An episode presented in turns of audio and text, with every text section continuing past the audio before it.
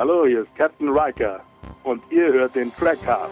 Energie, Energie, Energie. Trackcast, der Star Trek Podcast mit Jan-Patrick Schlame, Thorsten Kroke und Malte Kirchner.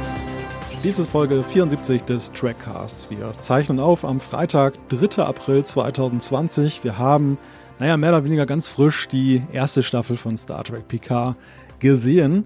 Und darüber wollen wir sprechen. Es gibt eine ganze Menge, glaube ich, zu besprechen zu dieser neuen Serie, die wir jetzt ja, wie gesagt, in der ersten Staffel in Gänze gesehen haben. Und das mache ich natürlich nicht alleine. Das mache ich mit meinen beiden Mitstreitern. Sie sind für den Trackcast das, was die verrückt gewordenen Androiden für Star Trek PK sind. Herzlich willkommen, Jan-Patrick Schlame. Eigentlich aus Hannover, aber irgendwo anders momentan. Ja, genau, heute im Schaumburger Land. Hallo allerseits. Und ganz gefährlich an Heinsberg gelegen, der liebe Thorsten Kroke. Hallo, Thorsten. Einen wunderschönen guten Abend und ich begrüße an dieser Stelle auch wie immer unseren wunderbaren Moderator Malte Kirchner aus Wilhelmshaven, denn der ist für den Trackcast das, was zwei Phaser-Gewehre für Seven of Nine sind. ja, das ist auch schön.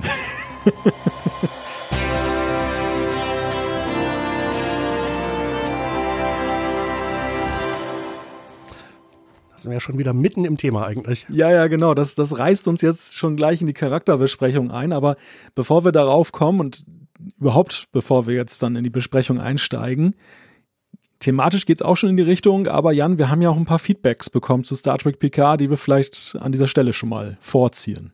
Ja, genau. Ähm, wir hatten uns letztes Mal darüber unterhalten, dass das Intro ausgesprochen äh, lange wäre. Ähm, Sarah Go, die ja uns äh, früher schon mit vielen Informationen versorgt hat, hat das mal verglichen und meint, das Intro ist ziemlich genau gleich lange wie das von Next Generation. Ich hätte es, ich hätte wirklich gedacht, es dauert länger. Ist witzig. Ja, danke auf jeden Fall für die Klarstellung da äh, an der Stelle. Da sieht man mal, was mit gefühlter Genauigkeit und echter Genauigkeit ähm, äh, was es damit auf sich hat. Ja, was Tempo auch ausmacht, ne? Also wir haben ja beim letzten ja. Mal schon drüber gesprochen, über das Wusch, Wusch, das mal hin und her ist. Das, das ja. TNG-Intro wirkt ja vergleichsweise rasant und das von Star Trek Picard hat ja eine gefühlte Langsamkeit. Naja, und schon entstehen so Zerrbilder der Zeit. Insofern ja, ist schon interessant. Interessant auch, also ich habe mir eigentlich die Frage gestellt, als ich das gelesen habe, ob das Absicht war, dass sie es exakt gleich lang gestaltet haben. Äh, ich habe es nicht getimt, also ich weiß nicht, ob es wirklich auf zwei, drei Sekunden genau ist. Aber zumindest so in einer ähnlichen Region, also etwas über anderthalb Minuten. Wäre auf jeden Fall ein krasser Fanservice an der Stelle. Ja, das stimmt. Ja, ja das stimmt. Und dann gibt es ja auch noch einen Tipp, den wir bekommen haben, oder? Ja, genau. Äh, die explodierende Brückenkonsole hat, äh, glaube ich, mal wieder den äh, Preis für den besten Nickname abgeräumt. Absolut. Und äh, empfiehlt uns den äh, Podcast oder Video, äh, die Videoreihe von Robert Meyer Burnett, der unter anderem die Extras bei den äh, Next Generation Blu-rays gemacht hat. Äh, das klang auch super interessant. Was mich persönlich abschreckt, ist, dass es irgendwie tausende Folgen gibt. Ich glaube, jeden Tag kommt eine neue und die dauern immer anderthalb Stunden oder noch länger. Äh, aber ich vermute, es ist hochgradig interessant. Das klingt ja fast wie der Trackcast, nur in häufig. genau. Nur damit man mal so ein Gefühl bekommt. Wir waren ja gerade bei der Frage so Längengefühl und das, das, ist eine schöne Analogie, die man ziehen kann. Äh, wobei ich sagen muss, ich habe mich äh, sehr darüber gefreut, dass wir sehr viel Feedback bekommen haben und eins, äh, da wurde mir besonders warm ums Herz. Das war auf Twitter, glaube ich. Äh, da hat uns jemand verlinkt mit dem Kommentar, die Mutter aller Star Trek Podcasts äh, ist zurück äh, für die ersten drei Folgen von PK und äh, das ist ein wunderbares Gefühl. Äh, wir sind die Mutter der deutschen Star Trek äh, Podcasts. Ist das, ist das nicht schön, Jungs? Ach. Ich sag das jetzt mal mit Thorsten, das geht runter wie Öl. Ja. ja, aber schön, dass du es angesprochen hast, Thorsten, denn das ist in der Tat, hat mich das auch positiv überrascht, wie viel positives Feedback wir auch bekommen haben auf den Trackcast. Und das erfüllt dann natürlich mit Freude. Ich meine, zuallererst machen wir es natürlich, weil wir einfach Spaß dran haben. Wir hatten ja alle das Gefühl, und das haben wir jetzt ja nach dieser ersten Staffel auch, dass, dass es uns unter den Fingern juckt, darüber zu sprechen. Und die Besprechung alleine ist ja für uns immer schon großartig. Das muss gar nicht vor einem großen Publikum stattfinden. Aber noch schöner, wenn man natürlich zurückgespielt bekommt, dass das dann eben auch gut ankommt und dann eben auch von Interesse ist. Also dafür ein ganz herzliches Dankeschön nach draußen wir sind ja in einer recht komischen Zeit äh, angelangt. Also man könnte fast sich so vorkommen, als wenn man selber in einer TNG-Folge ist und jetzt die Enterprise um Hilfe rufen muss, weil ein böses Virus unseren Planeten bedroht. Leider sind die Com-Frequenzen nicht geöffnet. Ich bin erstmal froh, dass ihr drei alle wohl auf, äh, ihr zwei, also wir drei, alle wohl auf. Moment, waren wir mal vier? Nein, Spaß beiseite. Jan, Thorsten und das Virus. genau. genau. Aber ähm, genau, das ist eine schöne Überleitung. Ich wollte jetzt über seelische Gesundheit sprechen und die seelische Gesundheit nach dieser ersten Staffel von Picard. Eine kleine Überleitung zu der Frage, der erste persönliche Eindruck, bevor wir jetzt über die Details sprechen, bevor wir nachher ein großes Fazit ziehen, wie wir das gefunden haben. Wie fühlt ihr euch momentan, nachdem ihr das gesehen habt? Ja, also ich bin ja sehr froh, muss ich sagen, äh, dass es bei Prime auch die Serie Farscape gibt. Da gibt es wenigstens ordentliche Science Fiction. Oh, sehr schön. Das war eine gute Antwort, ja. Ich, ich sag's mal, stark angefangen, stark nachgelassen.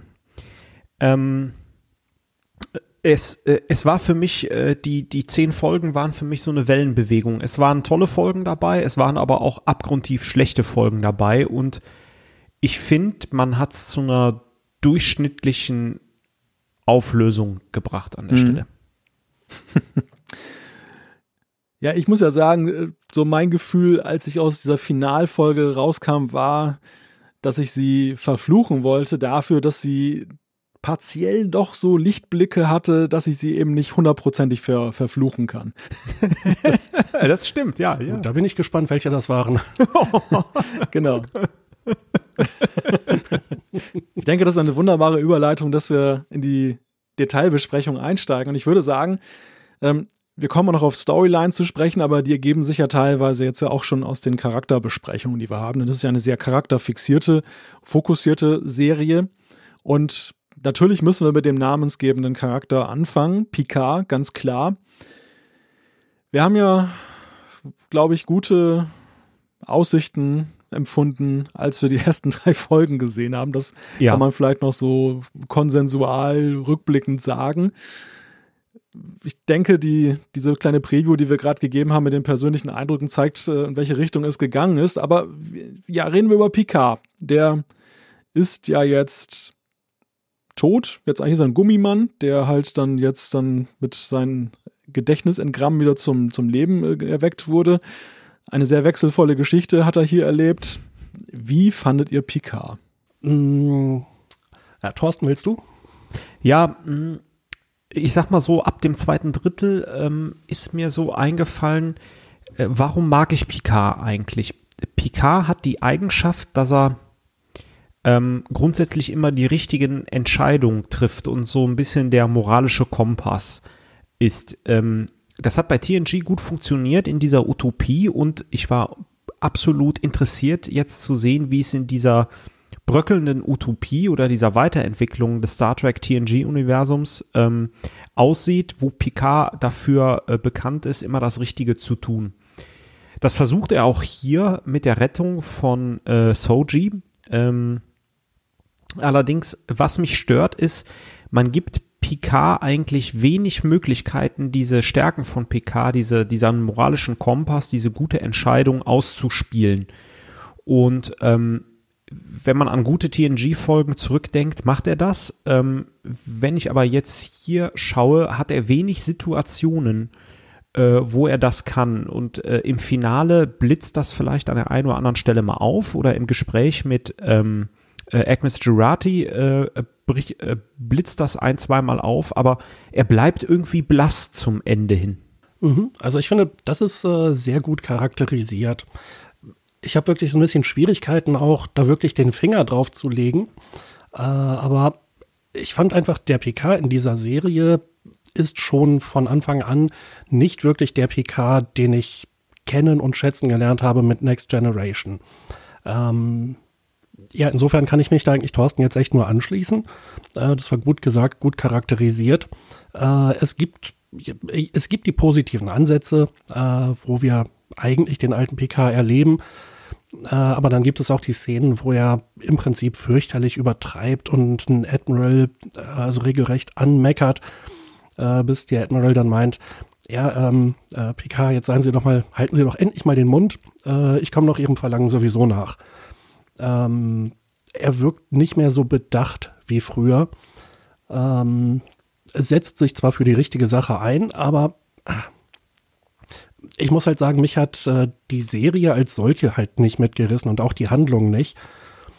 Und jetzt am Ende hat mir also selbst dieser PK, obwohl ich ja ein großer Fan von PK bin und auch von Patrick Stewart, nicht wirklich imponiert. Dem kann man sich eigentlich jetzt von meiner Warte aus nur anschließen. Also ihr habt viele wichtige Dinge, glaube ich, gesagt, die ich genauso empfinde. Ist, ich finde, dieser Charakter hat hier eine unglaubliche Ambivalenz und er, das, das ist so, er, ist, er steht ja sinnbildlich und er, die, die Serie trägt ja auch seinen Namen, äh, steht er für, auch für diese ganze Serie. Am Anfang, so die, im Pilotfilm habe ich mich mit ihm schwer getan das war vielleicht auch ein wenig so diese persönliche Erfahrung. Man selber merkt, man ist älter geworden und der, der Held der Jugend sozusagen ist mit einem gealtert oder der ist sogar noch weiter gealtert.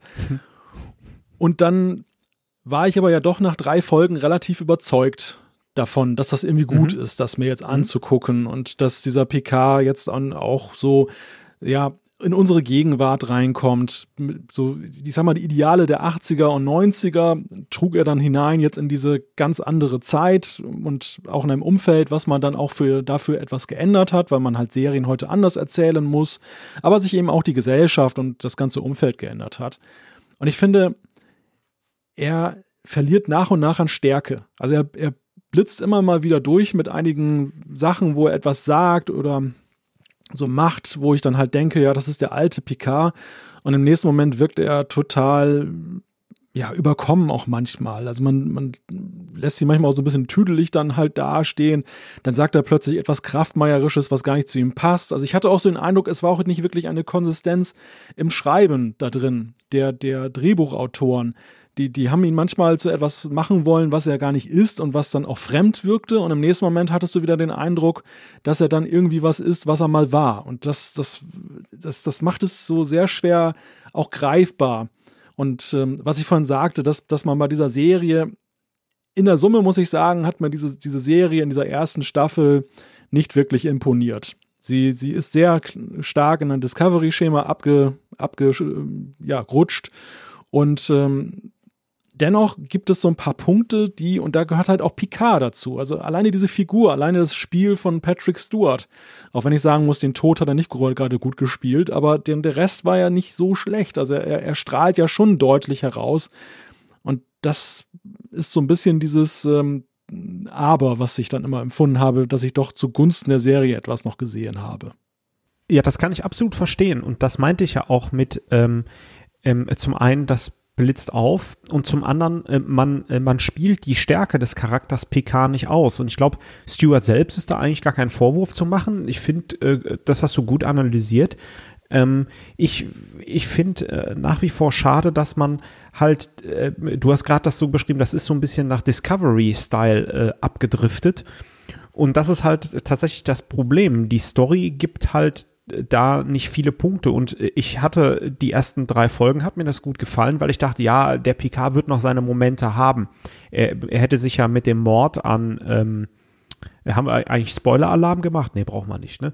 Also er hätte sich mit dem, dem, dem Mord von Jurati an Maddox ganz anders auseinandersetzen äh, können, beispielsweise. Er hätte sich auch, ich dachte, dass es spätestens jetzt auf der Folge, wo er ähm, mit Riker und Troy äh, ähm, und äh, Soji halt da ist, halt wirklich ein, ein perfektes moralisches Spiel aufziehen können. Und ähm, das ist nicht äh, gelungen, genauso wenig im Finale. Na klar, er trägt seinen Teil dazu bei, dass er Soji überzeugt, aber nicht so, dass man die Stärken von Picard irgendwie nutzt. Und das ist das Schade. Man, man, man nutzt das Potenzial einfach nicht des Charakters. Also ein Aspekt, äh, wo ich so ein bisschen den Finger drauf legen kann, äh, ist PK und eigentlich auch fast alle anderen Charaktere, die ziehen sich gerne mal zurück. Äh, Picard zum Beispiel sitzt dann ganz gerne irgendwie in seinem Holodeck, ähm, ich weiß nicht, Chateau Picard-Raum oder sowas, äh, an seinem großen Schreibtisch, obwohl sie eigentlich äh, in dem Raumschiff in der La Sirena unterwegs sind. Und dann sitzt er da und wartet einfach mal so ab, was passiert. Und das machen ganz viele Charaktere. Äh, sogar in der letzten Folge kommt das noch vor, wo sich ja nun die ganze Sache schon echt zugespitzt hat. Äh, das war so ein Aspekt, der mich total irritiert hat. Bei manchen von den neuen Charakteren, okay, die kennen wir noch nicht, vielleicht ist das für die typisch, aber gerade PK, das fand ich also echt sehr komisch, dass er da im Prinzip rumsitzt und ähm, ja, übrigens, wenn was Interessantes passiert, dann sagt mir bitte jemand Bescheid das ist ein schönes Beispiel dafür, wo ich auch den Eindruck hatte, dass man ihn so als tüdeligen Opa da halt darstellt. Also eigentlich, er, er geht ja auf diese Mission euphorisiert. Er sitzt da in dieser einen Szene da mit dem Arzt dann da, der ihm sagt, ja, du hast jetzt diese Krankheit, du wirst daran sterben und er guckt nach oben und du weißt halt, es reizt ihn wieder rauszugehen, Sterne zu sehen, da durch die Gegend zu fliegen. Und man sollte ja eigentlich meinen, dass wenn ihm diese Gelegenheit gegeben ist, nachdem er nun ewig auf diesem Chateau gesessen hat, dass er eigentlich nichts schöner findet, als auf der Brücke zu sitzen oder zumindest in irgendeiner Lounge und dann herauszugucken aus dem Fenster und so. Stattdessen zieht er sich dann da in seine, in sein ungeliebtes Chateau zurück, wo er ja auch dann in den ersten drei Folgen gesagt hat, dass er dem eigentlich gerne den Rücken kehren will, dass er sich da gar nicht zugehörig fühlt, obwohl er jetzt die ganze Zeit da halt so in einer Art Exil gesessen hat. Und das finde ich ist irgendwie unplausibel und es wird auch nicht wirklich aufgelöst, warum er das macht. Das, mhm. Ich glaube einfach, die Optik fand man halt ganz nett. Man konnte so schön mit dem Licht arbeiten, weil es dann so eine Abendstimmung immer war und es sah rustikal aus. Nebenbei gesagt, die Raumschiffe sahen ja auch alle hässlich aus, aber dass, dass, dass, dass man das irgendwie inszenieren wollte, aber ohne Sinn und Verstand und, und, und ohne Rücksicht auf den Charakter, finde ich. Ja, und das hat man schlecht gemacht, weil äh, bei TNG hat sich ja äh, PK oft äh, in seinen Bereitschaftsraum zurückgezogen ähm, und hat dann da halt perfektes Spiel äh, aufgezogen. Ne? Aber ähm, schon richtig gesagt, Jan, äh, die ziehen sich zurück und warten, was passiert. Und äh, wie du sagst, Malte, das, das wirkt dann unplausibel einfach an der Stelle. Ne? Also einfach nicht wohl überlegt. Ja, schade eigentlich, weil ähm, ja, nach einem starken Start, ähm, nach einem verheißungsvollen Start, ähm, ja, holt man hier alles raus. Mhm, also wir hatten ja, glaube ich, sowieso nach den ersten drei Folgen gesagt, ja, doch, also das hat Potenzial, da ist alles drin. Aber also für meinen Geschmack war das so fast die letzte gute Folge eigentlich. Ja, ja, so auch so die, die letzte, wo man auch das Gefühl hatte, dass es irgendwie ein, ein konsistentes Ziel verfolgt. Am Ende nimmt man ja diesen roten Faden ja noch einmal auf, den man am Anfang da gesponnen hat, also mit Data, wo er Data wieder trifft. Das ist schon fast eine Überleitung gleich zum nächsten Charakter. Und die beiden halt zusammensitzen. Und das war ja auch so der Auftakt in die Serie, wo er diese Träume hatte, wo dann Data das Bild malte aber auch so ein bisschen mit dem Holzhammer, weil ich so zwischendurch immer wieder das Gefühl hatte, er hat im Grunde genommen seine Zielsetzung verloren. Was macht er da eigentlich? Warum ist er da unterwegs? Macht er das jetzt für Soji? Macht er das jetzt wegen Data? Macht er das wegen der bösen Sternenflotte? Oder weil er einfach nochmal jetzt irgendwie raus will und will was bewegen? Das ist immer so ein bisschen unklar ge ge geblieben, was er da will. Und, und ich finde halt diese Motivation, es gab einige Szenen, da war es halt eigentlich auch sehr wichtig, so mal nochmal in Erinnerung zu rufen oder vielleicht auch noch zu verstärken, warum er das denn eigentlich macht, was er da macht. Was, was soll das? Auf der einen Seite wirkt das alles sehr resignativ und auf der anderen Seite aber völlig überzeugt. Und ich habe mich halt immer gefragt, wo nimmt er jetzt diese Überzeugung her, die er da umsetzt? Ja, und ähm, von der Geschichte her gibt es ja auch so viele Aspekte, wo ich am Ende nicht klar bin, wo mir am Ende nicht klar ist, äh, was jetzt seine Motivation ist. Äh, du hattest eben schon ein paar Sachen angesprochen. Also, okay, am Anfang gab es äh, Dash, die wurde umgebracht und er wollte jetzt Soji retten, weil er irgendwie mitbekommen hat, es sind offensichtlich immer Zwillinge. Mm, aber irgendwie ging es ja auch um Data und Datas Erbe. Ähm, aber zwischendrin ja, fand ich dann, wurde es auch zunehmend schwierig, äh, dem zu folgen, was er da eigentlich noch will oder warum äh, er sich überhaupt interessiert dafür, jetzt Soji zu finden oder zu retten. Ja, es wirkt ein wenig so, als wenn man Anfang und Ende dieser Serie damals am Reißbrett entworfen hat und hat dann da drumherum eine Zwischengeschichte sozusagen gestrickt, dass man von A nach B kommt am Ende. Und, und, und leider auch eine Episode, in der Picard unbedingt in einem Plüschkostüm mit Augenklappe auftreten muss. ja, ja das, das wirft bei mir wiederum eine Frage auf, die ich jetzt äh, in der Mangelung, dass ich mir jetzt so diese ganzen Erklärstücke und Interviews nicht angeguckt habe, mir jetzt nicht selber beantworten kann. Nämlich Patrick Stewart hat ja immer mal wieder durchscheinen lassen im Vorfeld der Serie, dass es ihm ja auch darum ging, den selber den Charakter Picard noch etwas dann weiterzuentwickeln oder ihm etwas eine etwas andere Gestalt zu geben, dass er sich etwas ausleben kann. Das kann ich ja auch irgendwo menschlich nachvollziehen. Also er hat ja auch damals, glaube ich, schon so ein bisschen auch mit dem Picard als Charakter gehadert, auf den er halt so reduziert wurde ähm, weil das natürlich dann, die, die Fans mögen eine bestimmte Art und Weise und dieses Schema wird bedient und als Schauspieler will man ja vielleicht auch nochmal zeigen, dass man irgendwie noch ein paar andere Kniffe kann. Und äh, das wird, ist einem dann nicht gegönnt, weil man halt weiß, es kommt bei den Leuten nicht so gut an. Ich hatte den Eindruck, dadurch, dass er jetzt in diese Serie involviert ist, ja auch, als äh, mit, ich glaube, ausführender Produzent, dass er schon auch etwas hineinreden konnte in die Sache, jetzt lassen wir Picard auch mal was Wildes machen. Jetzt lassen wir ihn mal da und mit, mit so einer Maskerade durch die Gegend laufen oder er darf auch mal einen Scherz machen und solche Geschichten. Und ich habe mich halt gefragt, in welchem Umfang sind diese Dinge von ihm da eingeflossen? Oder wo waren es einfach nur die Autoren? Und auch bei den Autoren, ich habe so den Eindruck, auf der einen Seite sehen wir viele liebevolle Details, also es werden viele Dinge so aufgegriffen, die wir irgendwie kennen aus der Serie und die vielleicht der Fremde jetzt gar nicht zu deuten weiß. Und auf der anderen Seite habe ich immer wieder das Gefühl von grober Unkenntnis eigentlich der Dinge und der Charaktere und was sie auszeichnet, dann, wenn, wenn man manches so sieht. Ja, ganz ja. genau. Ähm, ein, ein so ein Detail zum Beispiel, das war mir wirklich nicht aufgefallen, aber ein Kollege hatte mich darauf angesprochen. Äh, die Musik oder der Song ganz am Anfang der ersten Folge greift direkt das Ende von Nemesis auf. Da habe ich Nemesis zu lange nicht mehr gesehen. Das war eine nahezu perfekte Überleitung, ein liebevolles Detail ähm, und im Prinzip so tief drin im Thema, dass also auch irgendwie altgediente Star Trek-Fans das nicht mal unbedingt mitkriegen. Aber dann entwickelt sich das so weit weg von allem, was wir von Star Trek kennen, äh, dass ich eben auch diese Frage gerne aufgreifen würde. So, wie viel Einfluss hatte Patrick Stewart jetzt bei der ganzen Geschichte? Ähm, und wie sehr haben sich dann die verschiedenen Autoren da ausgetobt? Und ähm, also ein Stichwort, das hatte ich in äh, irgendeiner Forumsdiskussion gelesen, äh, das war Plotverschleppung. Und das beschreibt, glaube ich, auch ein Problem aus meiner Sicht dieser Serie recht gut. Äh, man lässt sich gerade am Anfang viel zu viel Zeit, bevor dann irgendwann mal was losgeht. Die ganze Serie hätte man inhaltlich vielleicht besser in fünf Folgen erzählt und eine Menge Füllmaterial, vielleicht auch Füllcharaktere einfach weggelassen. Ähm, und eben dieses, dieser Gedanke, dass die Serie am Reißbrett entstanden ist, klingt eigentlich plausibel und ich nehme an, so wird es auch gewesen sein.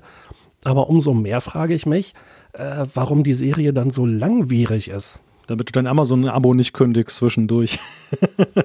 ja, das, äh, das finde ich gar nicht so schlecht, dass sich das Ganze äh, Zeit nimmt. Aber dann äh, muss man die Zeit auch sinnvoll nutzen. Also ich gebe dir recht, wir hatten die Diskussion ja im letzten Trackcast schon, äh, wo du ja auch schon sagtest, pff, die müssen mal da zu Potte kommen. Ähm, war ich noch nicht bei dir. Äh, aber dann ist es dann so geblieben. Also wir werden ja, wenn wir nachher über die Handlung sprechen, äh, wir haben ja tatsächlich Episoden dabei, äh, die, die absolut überflüssig sind, die die Handlung 0,0 äh, voranbringen, wo man andere Sachen hätte machen können, die die Handlung voranbringen. Und ähm, ja, und das ist halt auch ähm, ja eigentlich schlecht konzipiert. Und äh, ich, ich finde das gut. Du hast ja, äh, du oder Malte, ich weiß jetzt, oder vielleicht auch ihr beide habt gerade gesagt, man hat gesagt, ja, äh, Data ist der Aufhänger da am Ende. Und mit Data endet es und äh, huch, damit können wir ja gerade mal zwei Folgen füllen. Hm, lass mal überlegen, äh, was wir da so reinbringen. Ich meine, gut, das ist jetzt Storyline. Ähm, da, da driften wir wieder so ein bisschen ab. Und das führt dann dazu, dass dann Picard auch vielleicht äh, nicht so agiert, äh, wie wir es gewohnt sind. Also, dass er halt auch da äh, determiniert ist an der Stelle. Und ja, mich erinnert das an eine Folge von Friends. Äh, ich weiß nicht, ähm, ob ihr Friends gesehen habt. Einer der ähm, Charaktere ist dort auch Schauspieler einer Seifenoper und sagt in einem Interview, ach, äh, wisst ihr, äh, Autoren, die haben ja keine Ahnung, ich äh, schreibe ja auch meinen Charakter ein bisschen selbst. Und nächste Folge ist er dann in Fahrstuhl, muss er dann spielen, dass er in Fahrschulstart äh, äh, fliegt und dann halt drauf geht. Und das erinnert mich so ein bisschen, äh, diese Analogie, die Botschaft, die man da senden wollte, gute Schauspieler sind nicht unbedingt gute Charakterentwickler und gute Drehbuchschreiber. Und das ist tatsächlich die Gefahr, wenn mhm. Stewart da mitmischt, dass es halt Murks gibt dann an der Stelle. Ne? Da muss man auch zu sagen, das ist ja nicht neu. Das ist ja ein Problem, das wir ja auch schon in den Kinofilmen ja beobachtet haben, ja. dass ähm, die TNG-Darsteller ja zunehmend Gefallen daran gefunden haben, eben auch dann hinter der Kamera und nicht nur davor zu stehen. Äh, Frakes zum Beispiel als Regisseur, die anderen dann auch gerne in der Produzentenrolle. Gerade Stuart und Spiner haben ja ihre Engagements nachher ja auch davon abhängig gemacht, dass sie dann ein bisschen mehr ja. Darstellen mhm. konnten, als eben nur die Darsteller zu sein.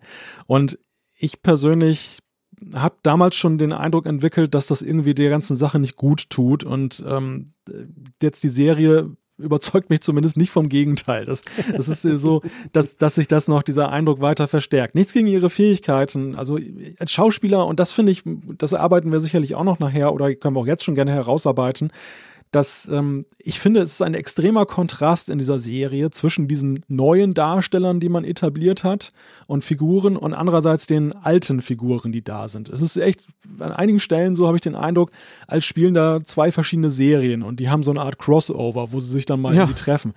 Es ist, es ist wirklich ja. sehr kurios und man versucht ja schon irgendwie dann auch Picard in diese neue Welt zu integrieren. Er ist ja am stärksten verbunden jetzt mit diesen neuen Charakteren, aber es wirkt bis zuletzt wie ein Fremdkörper, wenn ich alleine dieses GL immer höre. Das, das ist so bescheuert, das ist sowas von so, so gestelzt und überhaupt nicht adäquat, dass ich dann irgendwie da überhaupt gar keinen Charme dafür irgendwie sehen konnte. Und ähm, das ist so, so, es steht so exemplarisch eigentlich für das Miteinander. Die, diese beiden Welten bleiben sich bis zum Ende irgendwie fremd. Und, und das, das diese fehlende Homogenität ist vielleicht auch irgendwie so ein, so ein Fremdkörpergefühl, was dann da entsteht. An einer Stelle würde ich gerne kurz dazwischen grätschen. Ähm, die Schauspieler hinter der Kamera, die beispielsweise Regie geführt haben, äh, ich glaube, das war bei Next Generation eigentlich eine sehr, sehr positive Sache. Äh, Gerade Frakes hat da wunderbare Folgen gemacht. Ähm, auch die Regie, die Patrick Stewart einmal geführt hat, soweit ich mich recht erinnere, äh, war echt großartig. Ähm, auch die anderen, Liver Burton beispielsweise. Äh, das ist sowas, das würde ich nicht kritisieren. Aber wo ich Malte auf jeden Fall äh, beipflichte, ist, dass die Produzentenrolle äh, der Schauspieler jetzt bei den Kinofilmen ohne dass man genau weiß, wer welchen Einfluss worauf hatte. Aber der Eindruck ist schon da, die haben äh, vielleicht nicht den besten Einfluss auf ihre eigenen Charaktere gehabt. Ja, der Differenzierung kann ich mich unbedingt anschließen. Also ich glaube auch, dass da ein großer Unterschied ist. Bei der Regie ist es ja auch von Vorteil, finde ich, wenn das ein Castmitglied ist und die waren ja nun alle auch sehr eng miteinander verbunden, die wussten um ihre Stärken und Schwächen und diese eingeschworene Gemeinschaft. Ich glaube, da konnte so ein Regisseur Frakes auch zum Beispiel auch neben seinem Können einfach als Regisseur, aber allein durch seine Kenntnis dann auch noch dann das maximal Gute rauskitzeln aus seinen Schauspielerkollegen.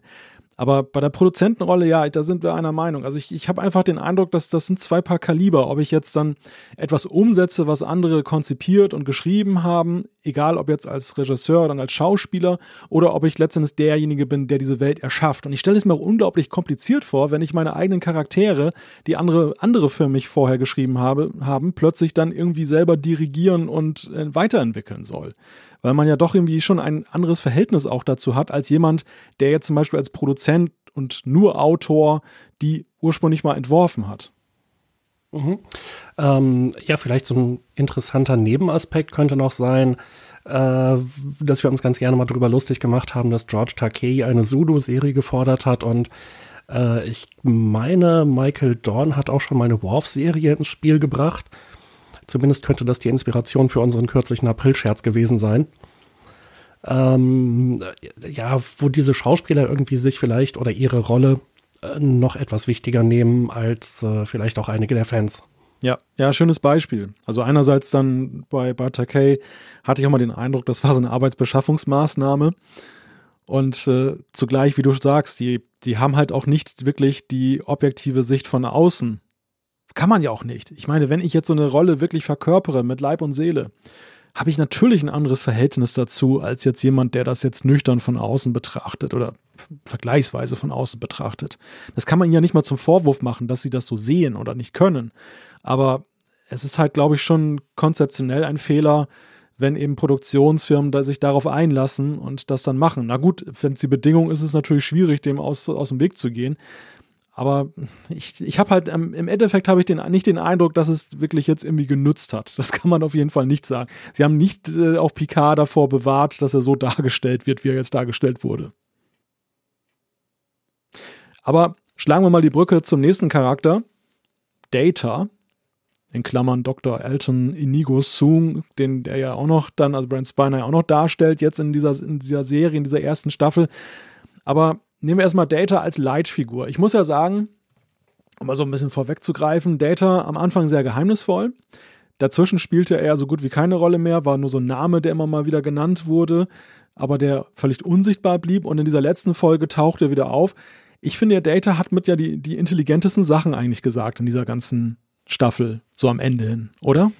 Also ich muss sagen, nachdem ich ähm, mich an Datas Tod und Abschied in, in dem unsäglichen äh, Nemesis-Kinofilm äh, nicht mehr erinnern kann, will und gerne zurückerinnere, hat er jetzt, wie ich finde, einen äußerst würdigen äh, Tod bekommen. Ich meine jetzt nicht, wenn man halt irgendwie ähm, den Stecker zieht, sondern ich meine ähm, das in dem Sinne, dass er halt ähm, ja, irgendwie nochmal sich mit Picard auseinandersetzen kann, die sich nochmal verabschieden können. Und ähm, das spielt er echt ganz gut und das ist auch Data würdig einfach. Also ich, ich hätte mir gewünscht, dass das Data sogar zurückkommt, dass das Picard irgendwas macht mit äh, Datas Tochter, dass äh, sie wirklich irgendeine Verbindung hat und die Data wieder erschaffen können und äh, Friede, Freude, Eierkuchen hätte ich, hätte ich auch wunderbar gefunden, aber so finde ich es auch okay, äh, wie Data agiert. Ja, das ist witzig. Ähm, mir geht es da ähnlich. Ich hatte eigentlich fast damit gerechnet, dass sie irgendwie mit Hilfe von Soji äh, in der Lage sein werden, Data zurückzugewinnen. Und dann gibt es ja auch deutliche Hinweise über äh, Gedankentransferierung und äh, den Neubau von Andro Androiden. Äh, und am Ende kam es ja dann völlig anders, ähm, dass halt irgendwie ja das letzte Fragment, was von Data noch übrig war, jetzt auch noch sterben wollte. Und dass dann stattdessen halt PK in einen Androidenkörper transferiert wurde. das war, in ein war definitiv eine Überraschung. Ja. Ja, das, und das, das ist auch schön, dass du das ansprichst. Das ist ja auch so eine ganz, eine, wirklich eine Merkwürdigkeit, denn es, auch das passt ja nicht zu Picard. Picard, wir erinnern uns an den Film Generations, da ging es ja auch um Sterblichkeit und Vergänglichkeit. Er hat da seine Familie verloren, er, er haderte sehr stark mit sich selbst und am Ende gab es da so einen positiven Spin. Man, man erinnert sich an die letzte Szene. Für mich endete so gewissermaßen Star Trek da in diesem Moment, wo er dann zu Nummer eins dann halt sagte, irgendwie so sinngemäß, äh, unsere Sterblichkeit ist kein Problem, also das ist kein, kein Raubtier, die Zeit, sondern sie ist halt unser Begleiter und wir sollten halt darauf gucken, wie wir leben und nicht das, was wir hinterlassen.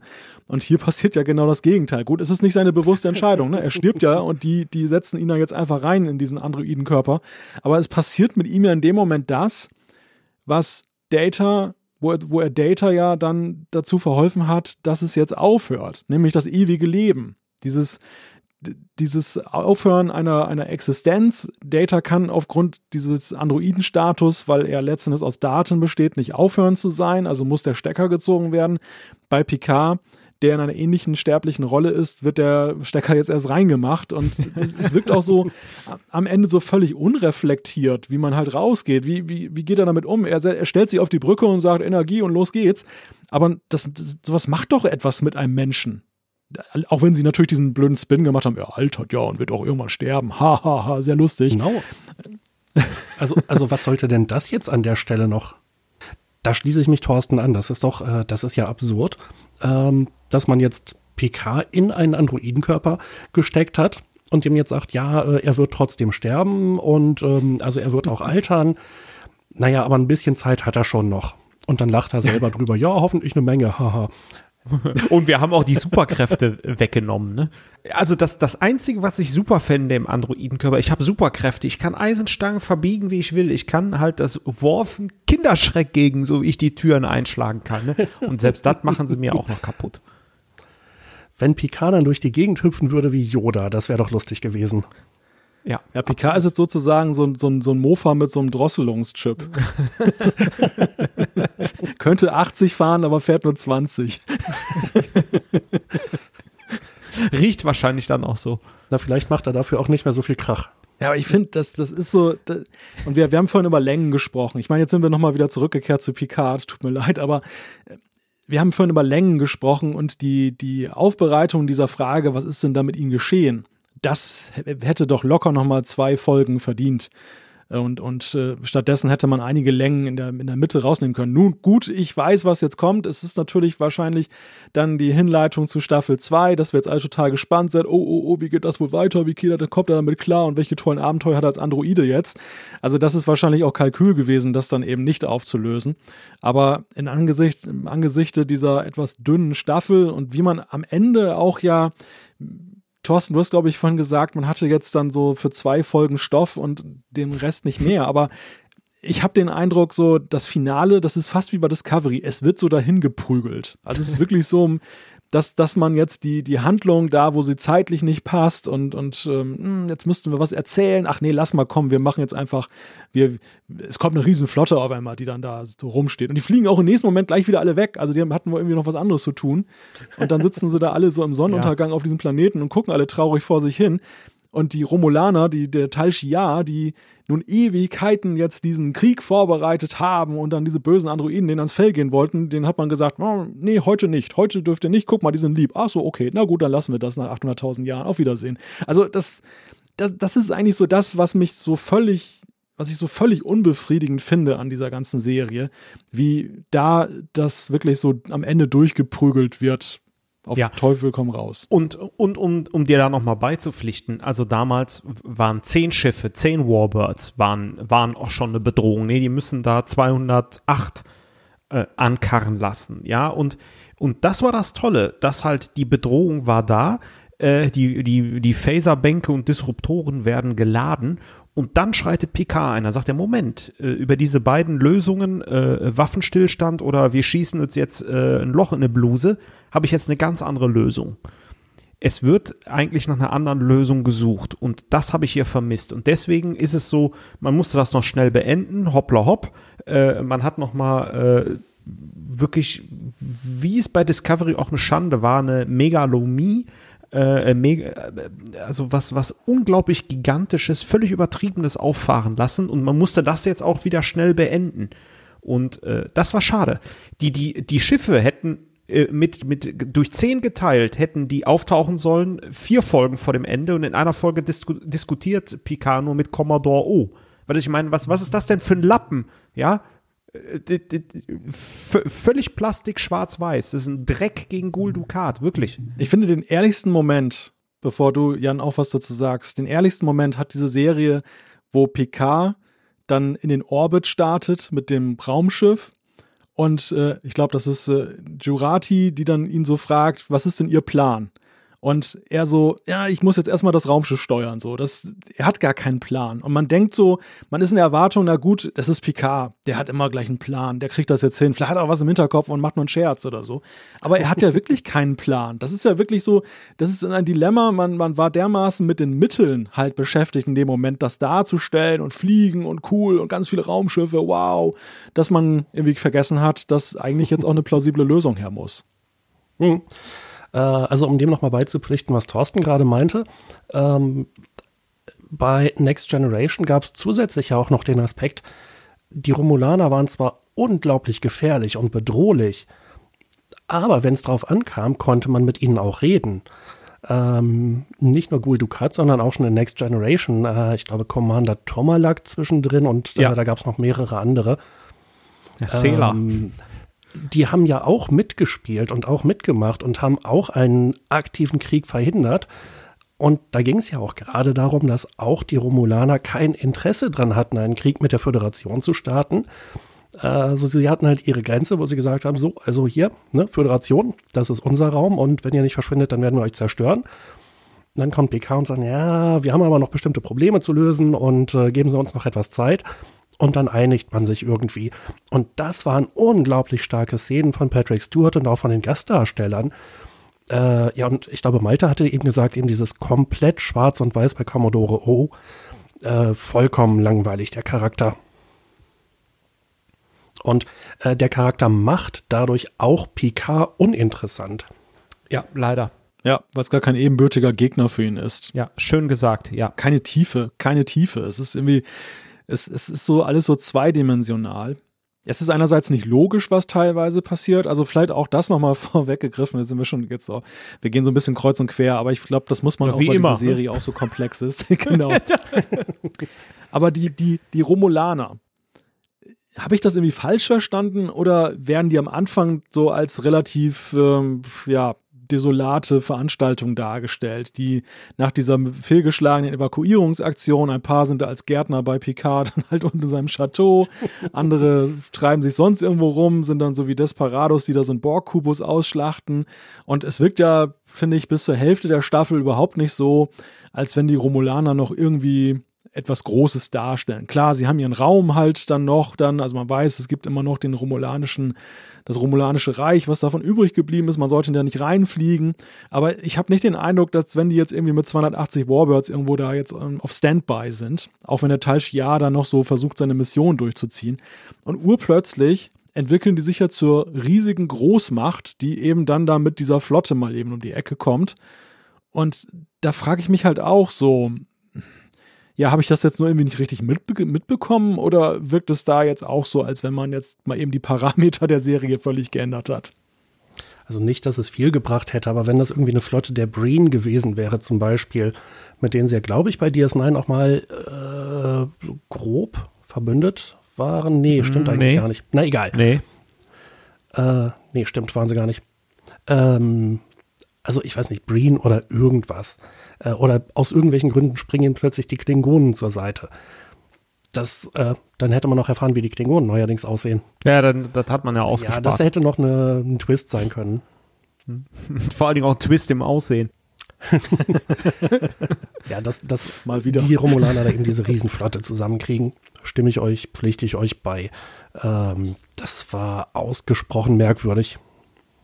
Ja, die Motivation ist auch, sorry, es ist auch an den Haaren herbeigezogen, ja. Die setzen diese, das sind ja nicht, das sind ja diese anderen Talchia, diese Jadwash oder wie die heißen. Äh, Das, das ist ja der Narek äh, und diese andere Tante, die, ähm, die versuchen ja die Information aus Soji rauszubekommen, ja. Und als sie diese haben, äh, anstelle irgendwie damit zu arbeiten oder auch genauso vorzugehen, dass sie einen Spion ähm, äh, auf dem Planeten äh, äh, einschleusen, dass sie wirklich romulanisch agieren, wie eine romulanische Sprittlergruppe oder ein äh, romulanischer Geheimdienst. Nein, die Romulaner sind sofort auf dem Modus zerstören mit, mit allem, was wir haben. Und äh, also was für ein Blödsinn, ja. Ähm, das können sie immer noch äh, so agieren, weil die Romulaner, die kenne ich als schlau, listig und verschlagen und nicht als äh, klingonisch, die da mit einer riesen Streitmacht anrollen. Und diese unsägliche Commodore O, ähm, ja, völlig überflüssig, sorry. Wobei Streitmacht, da denke ich aber dann doch wieder an DS9 und die geheime äh, kardassianische, romulanische Allianz gegen das Dominion. Das hat es doch schon gegeben. Ja, aber die haben erst gescoutet. Das hat es schon gegeben. Der Tal Shia hatte seine eigenen Schiffe. Das waren noch nicht 200, das waren dann tatsächlich 20 oder 40. Ne? Also auch schon eine ganze Menge. Ähm, die beiden Geheimdienste haben sich ja da verbündet, aber die hatten ja vorher schon Informationen gesammelt äh, die ganze Zeit. Ne? Das war der geheimnisvolle Garak, Mitte der dritten Staffel. Ja, das stimmt.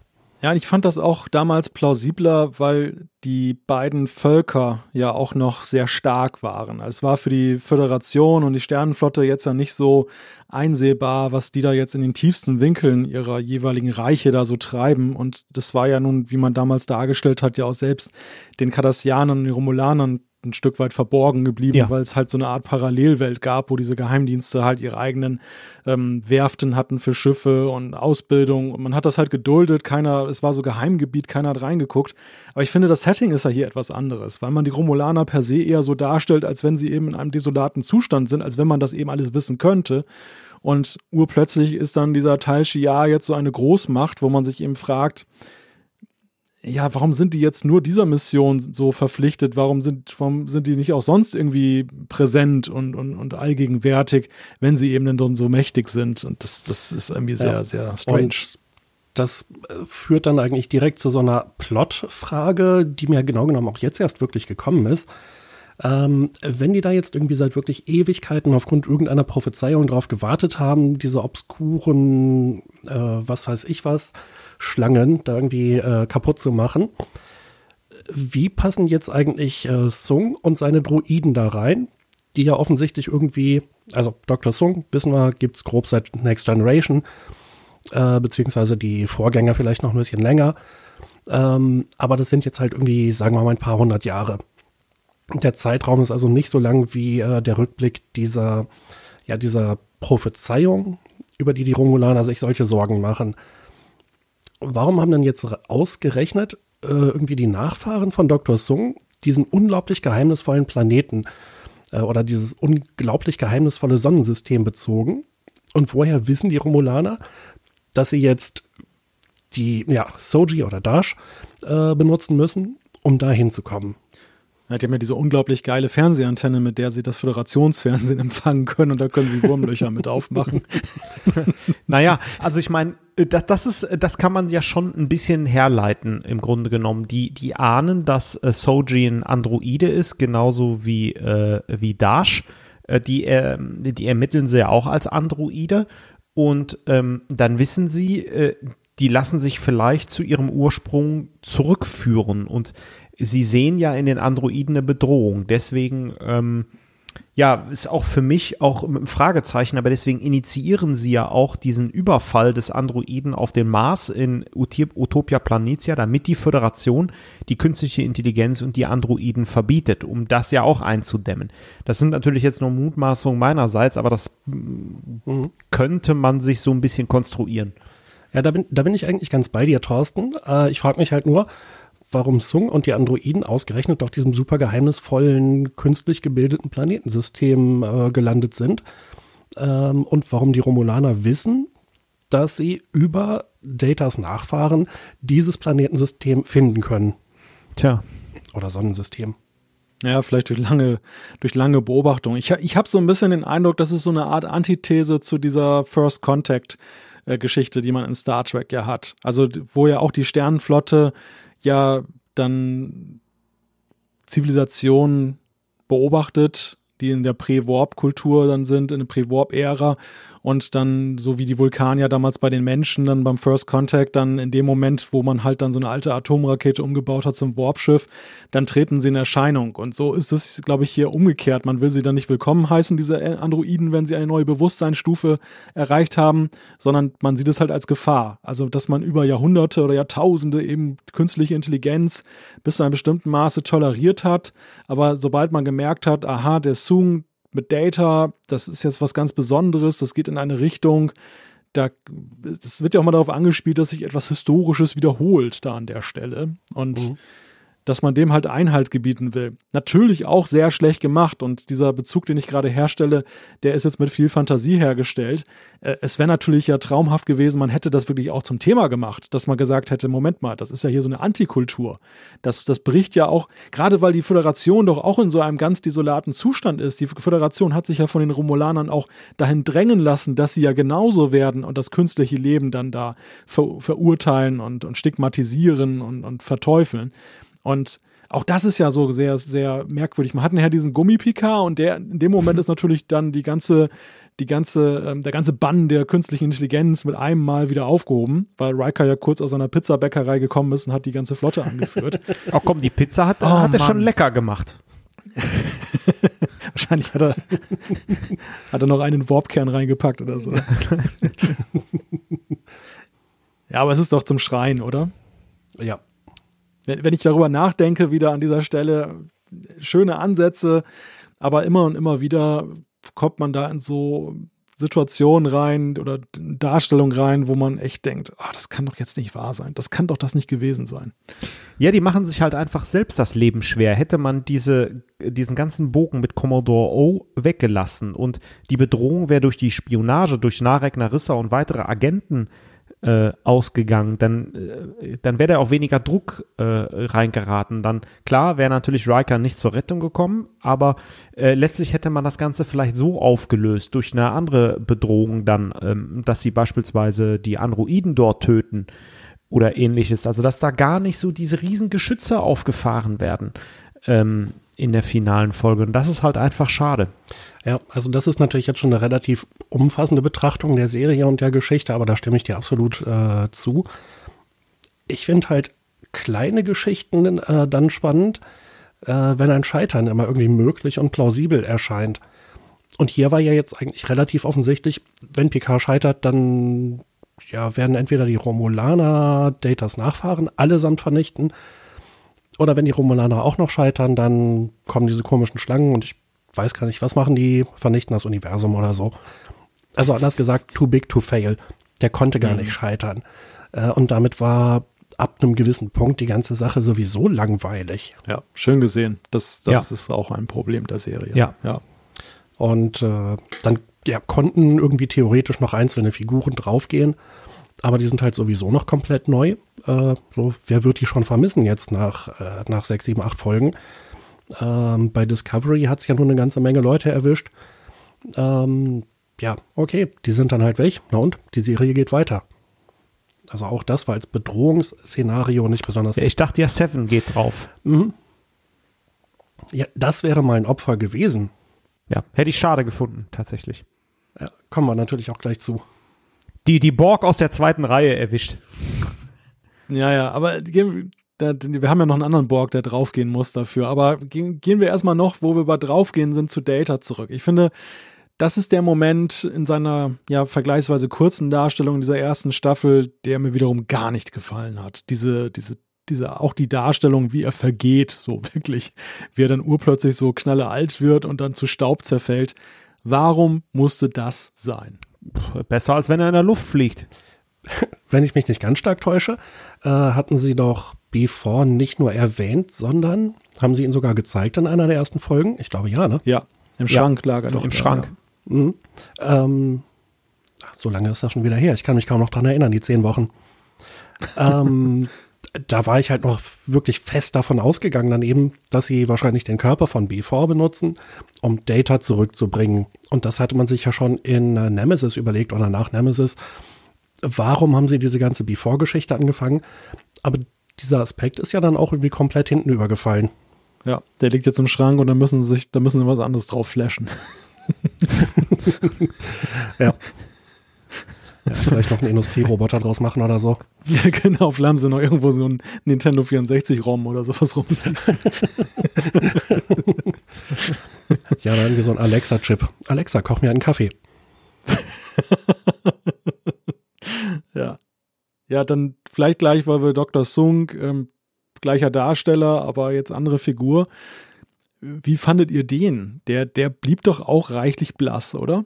Er hätte zu einem diabolischen Mastermind im Hintergrund werden können, aber dann hat er ja doch schnell eingelenkt, dass da seine eine, äh, die, der eine Soji äh, Dash-Klon da doch irgendwie Scheiße baut und dann war wieder, nee, das ist auch alles äh, doof. Deswegen, ähm, ja, ich dachte, das wird so ein Dr. Evil, aber der ist gar nicht Dr. Evil. Ja. Hm. Es gibt doch diesen Aspekt, warum gibt es eigentlich so viele Songs?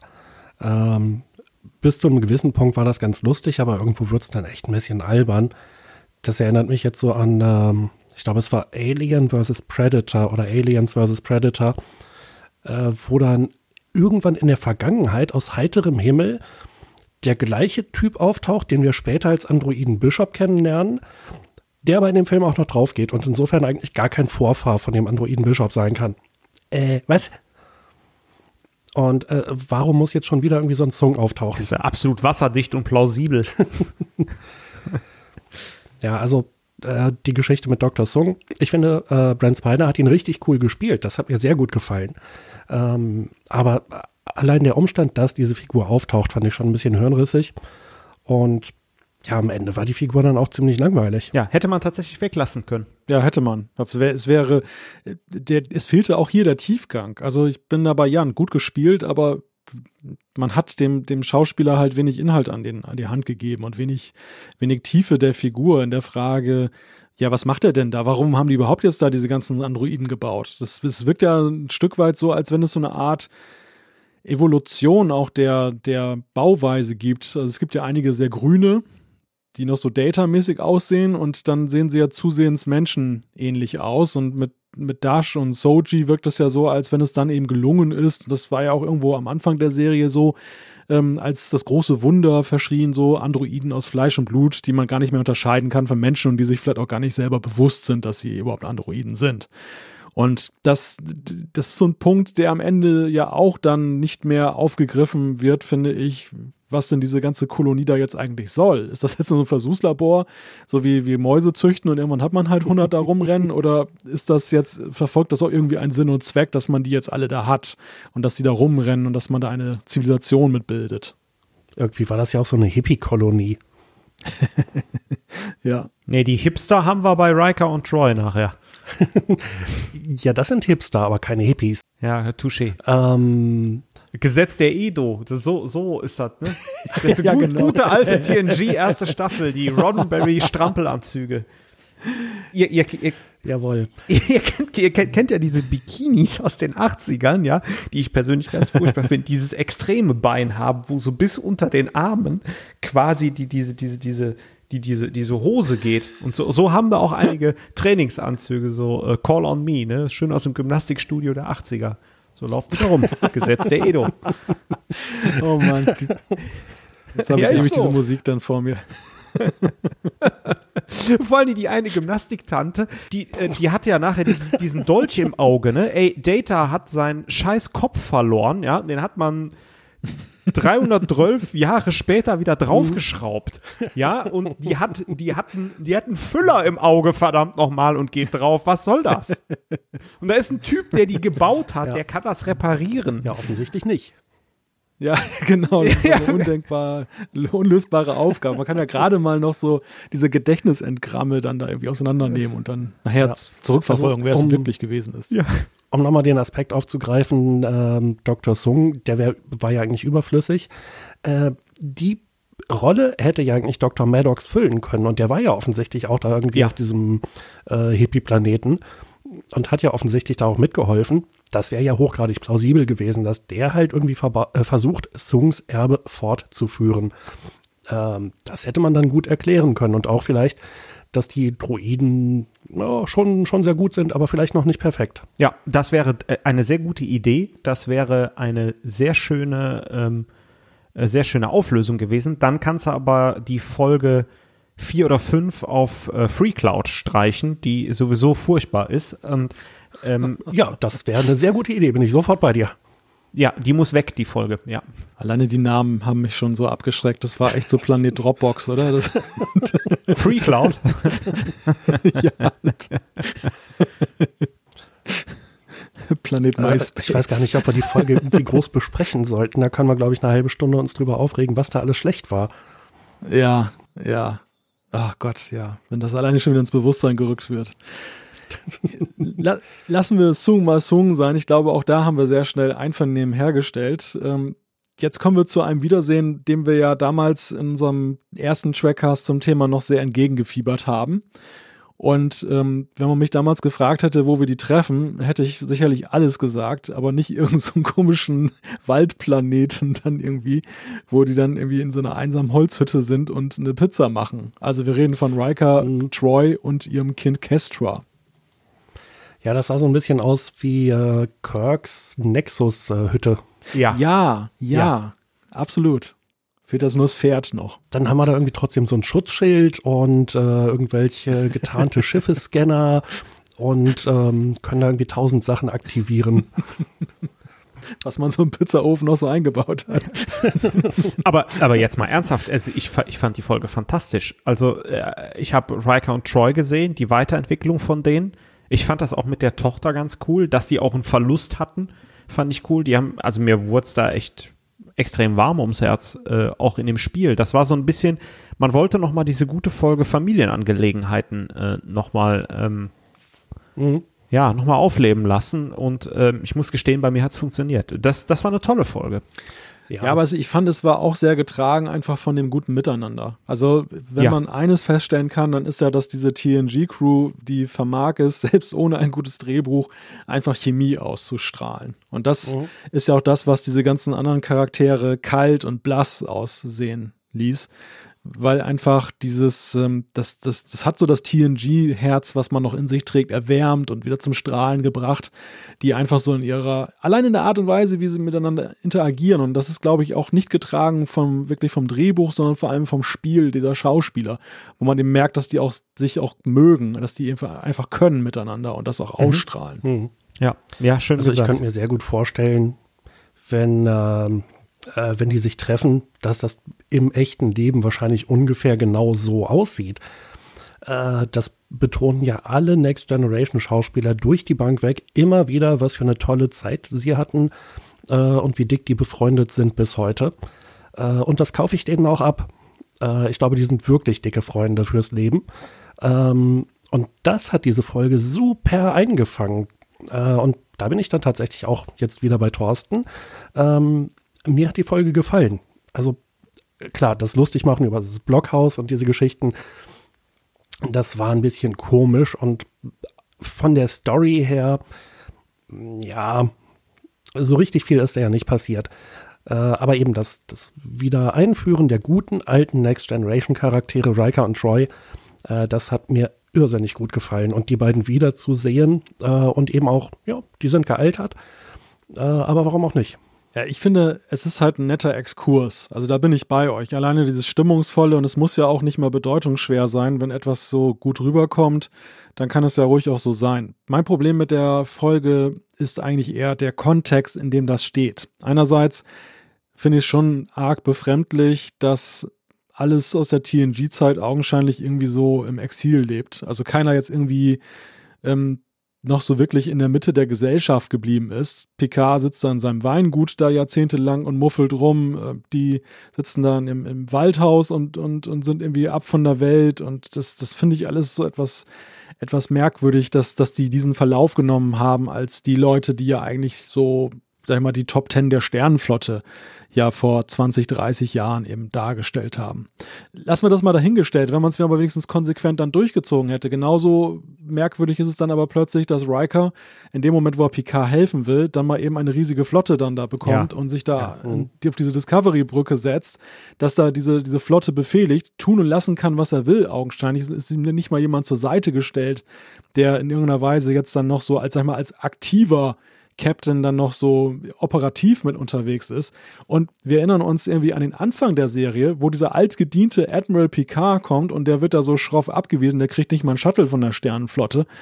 Das ist schon irgendwie sehr, sehr, sehr merkwürdig.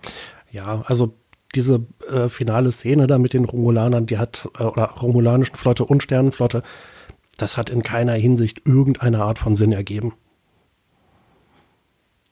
Aber also das können wir halt äh, vielleicht in der Hinsicht einfach mal ausblenden, dass halt Nepenthe trotzdem irgendwie eine schöne Folge war. Äh, es hat Spaß gemacht, Riker und Troy wiederzusehen.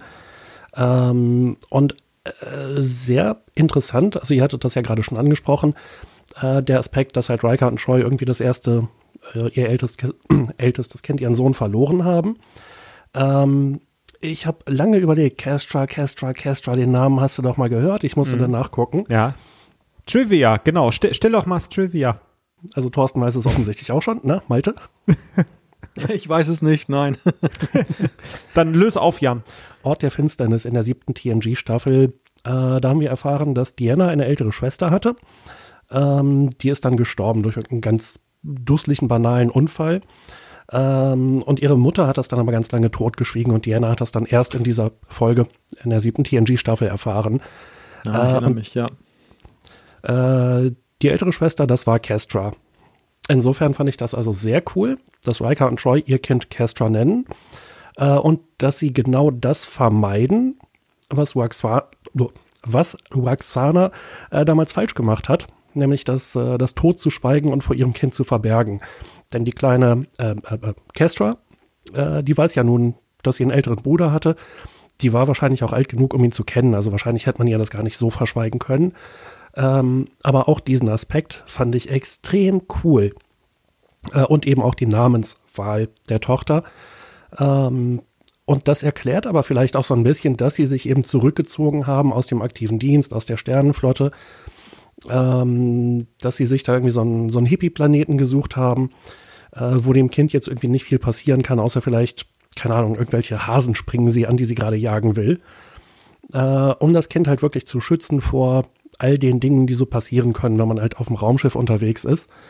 Und das erklärt vielleicht auch ein bisschen, ja, diese ganzen technischen Gimmicks, äh, über die ich mich eben noch lustig gemacht habe.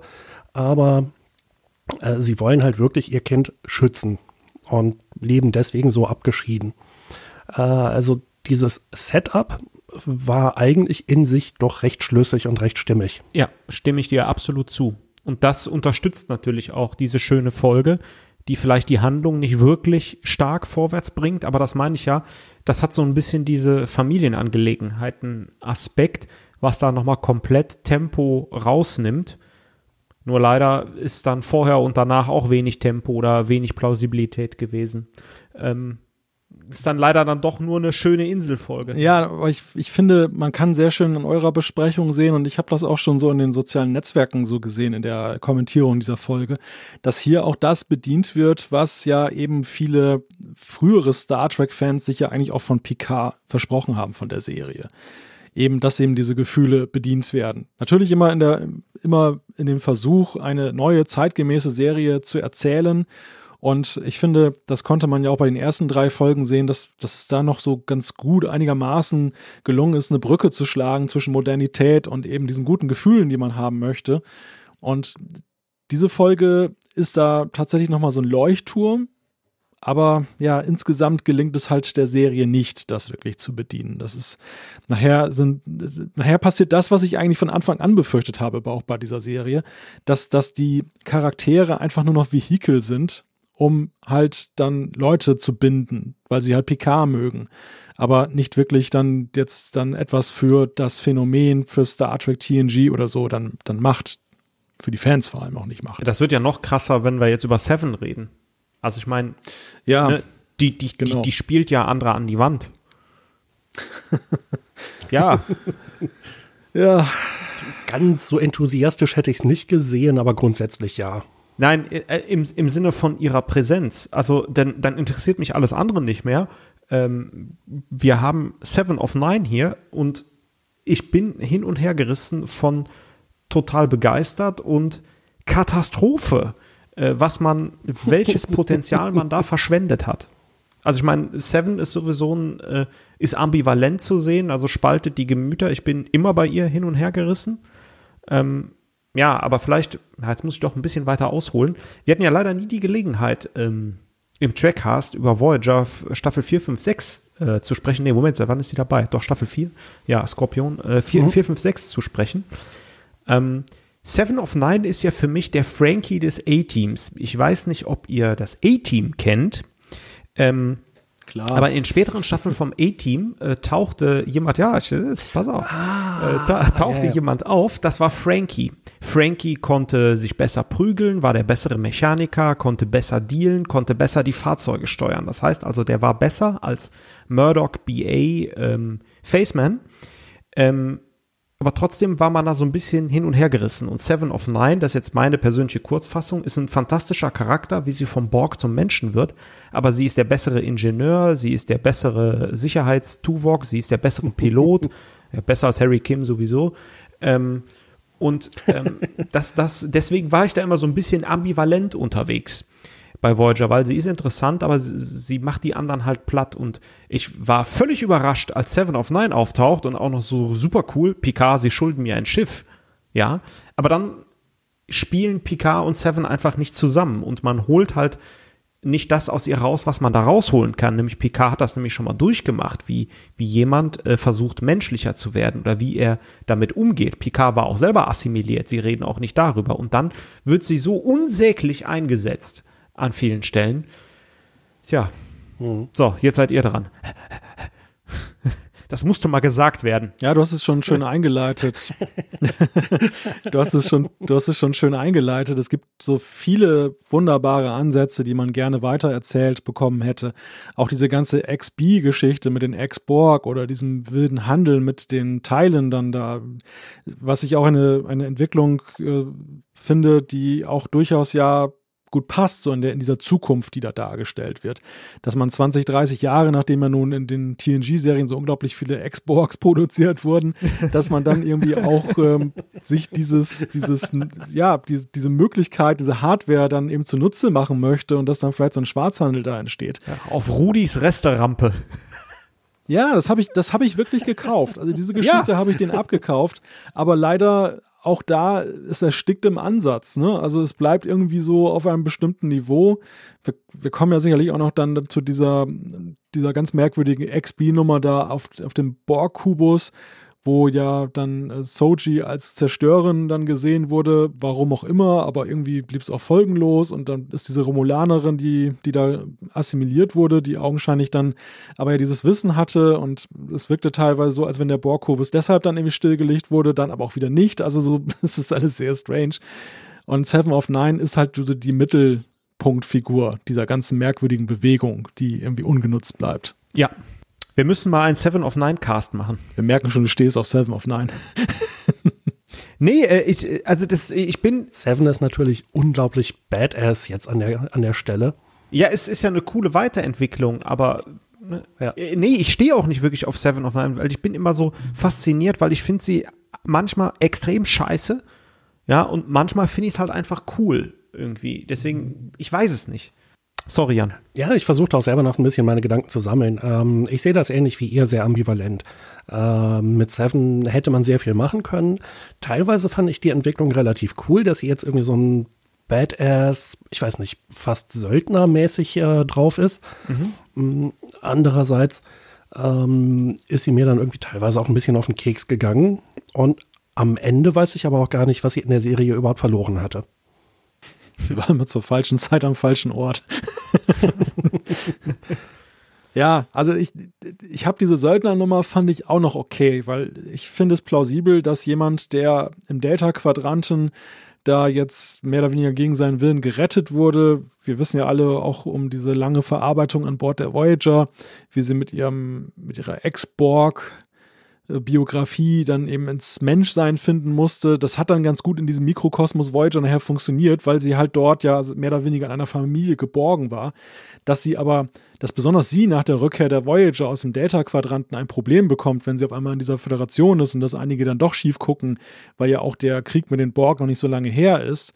Das kann ich schon verstehen und dass, dass die dann halt irgendwie so ein bisschen zum Rebell wird und dann irgendwie so eine Mission sucht, dass sie auch jemanden retten will geschenkt. Also das, das habe ich noch alles so gekauft und ich habe mir auch gefallen lassen, wo sie auf diesem äh, Dropbox-Planeten da, hier Freecloud-Planeten, die dann diese, diese böse Tante weggeballert hat, war jetzt nicht so wirklich Star Trek-like. Ja. Also viele haben es ja extrem kritisiert, haben gesagt, das geht ja gar nicht, dass man sowas gemacht hat. Fand ich aber jetzt auch noch okay. Aber dann, als sie weg war, da habe ich gedacht, naja, schade, war ein ziemlich kurzer Besuch. Und äh, war aber jetzt, wäre jetzt so okay, so im Grunde genommen wie Data, ja, so eine Episode halt. Und äh, dann wäre es gut gewesen. Aber als sie dann wiederkam, ich fand, es wurde dann nicht mehr besser. Ne? Es war wirklich, das mhm. wurde immer absurder, wo sie dann kurzzeitig noch die Borg Queen wurde und so. war optisch ja. cool, muss man sagen. Optisch war es toll, aber ja. mehr auch nicht. Ja, vielleicht da habe ich auch mhm. gedacht, so, oh, jetzt ja, geht sie drauf. Ne? Und dann auch die Geschichte so, okay, ähm, dann versuchen wir jetzt mal Picard zu retten äh, wir schnappen uns mal eben den Borg-Kubus und äh, an den Romulanern müssen wir uns sowieso rächen. Und dann kamen die Orchideen, aber darüber sprechen wir wahrscheinlich später noch. Ach so, aber ähm, ich weiß gar nicht, ob es ein Kommentar bei uns beim Trackcast war oder ob ich es woanders gelesen hatte. Ähm, irgendjemand hatte darauf hingewiesen, die Borg können erwiesenermaßen relativ lange im Vakuum überleben. Ähm, und es war jetzt also ein bisschen unklar, warum die Borg-Bees oder die Ex-Bees ähm, da jetzt alle irgendwie eigentlich draufgegangen sind, äh, nachdem ja. die Romulaner da irgendwie den, äh, den Auswurf betätigt haben, den Not, Notabwurf. Also eigentlich hätte ich jetzt gesagt, die Romulaner sind nicht clever, aber ja, eigentlich sind die Romulaner schon clever, deswegen, keine Ahnung. Vielleicht, vielleicht hat man sich ja nicht mehr dran erinnert. Also ich meine, bei, bei, bei Enterprise erleben wir ja mal auch in dieser Folge Regeneration, wo die Borg dann äh, nach First Contact da irgendwie äh, durch den ganzen Weltraum purzeln und dann aus dem ewigen Eis des Nordpols wieder auferstehen. Also ähm, mhm. ja, die sind nicht kaputt zu kriegen. Ja, die sind hart im Nehmen eigentlich. Ja, wie gesagt, vielleicht leben die noch und, und die warten noch darauf, dass sie gerettet werden oder so.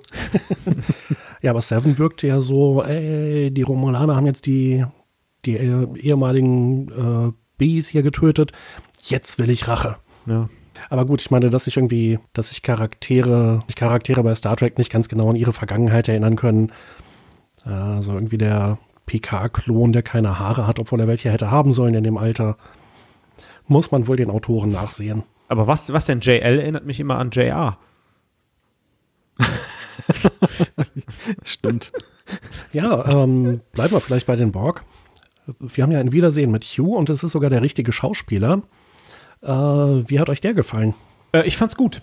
Also äh, ich fand's gut, dass man ihn eingebaut hat, dass wir ein Wiedersehen hatten. Wir hatten das ja auch beim letzten Mal, äh, glaube ich, thematisiert. Ähm, ich finde auch gut, dass man den Charakter sterben lässt. Ähm, finde es auch plausibel, nochmal schön zu sehen, wie Hugh sich weiterentwickelt hat. Ja, war gut. Ja, war halt nett. Also mehr Raum hat man ja Hugh jetzt auch nicht wirklich zur Entwicklung gegeben. Er ist so ein wenig ein, ein Zuführer für die Handlung.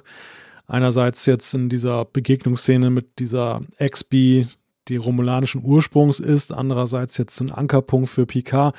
Also ich finde, als Figur hat man ihn intelligent platziert, das muss man ja sagen. Ne? Also er passt jetzt zu der Thematik mit dem, mit dem künstlichen Leben und der Frage, wie viel Mensch da noch drin steckt, mit dieser Renaturierung der Borg andererseits. Gleichzeitig ist er eben so ein bekannter Charakter.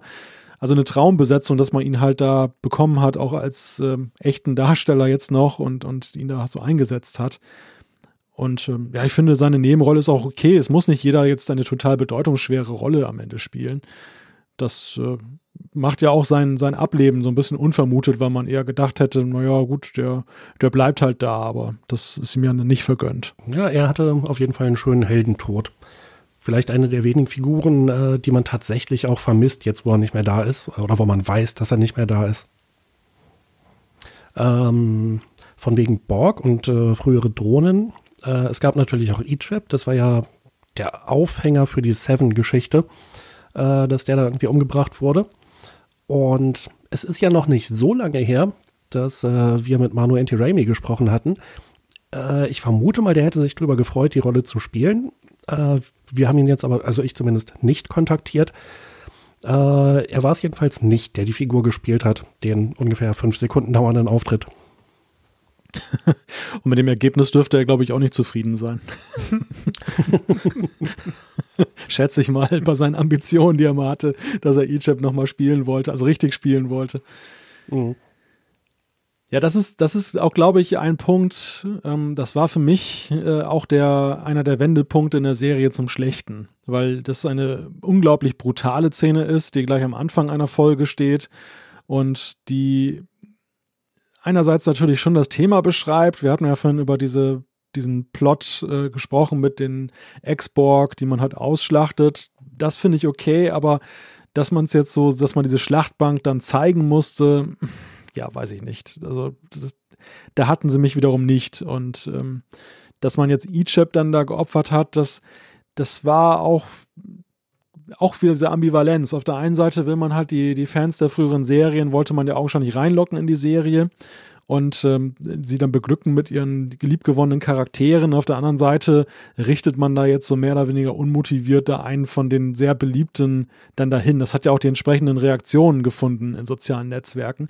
Und ich weiß halt nicht, ob das aber eine Reaktion ausgelöst hat, die irgendwie der Serie genützt hat, sondern eher eher eine abstoßende Wirkung hatte das meines Erachtens auf viele.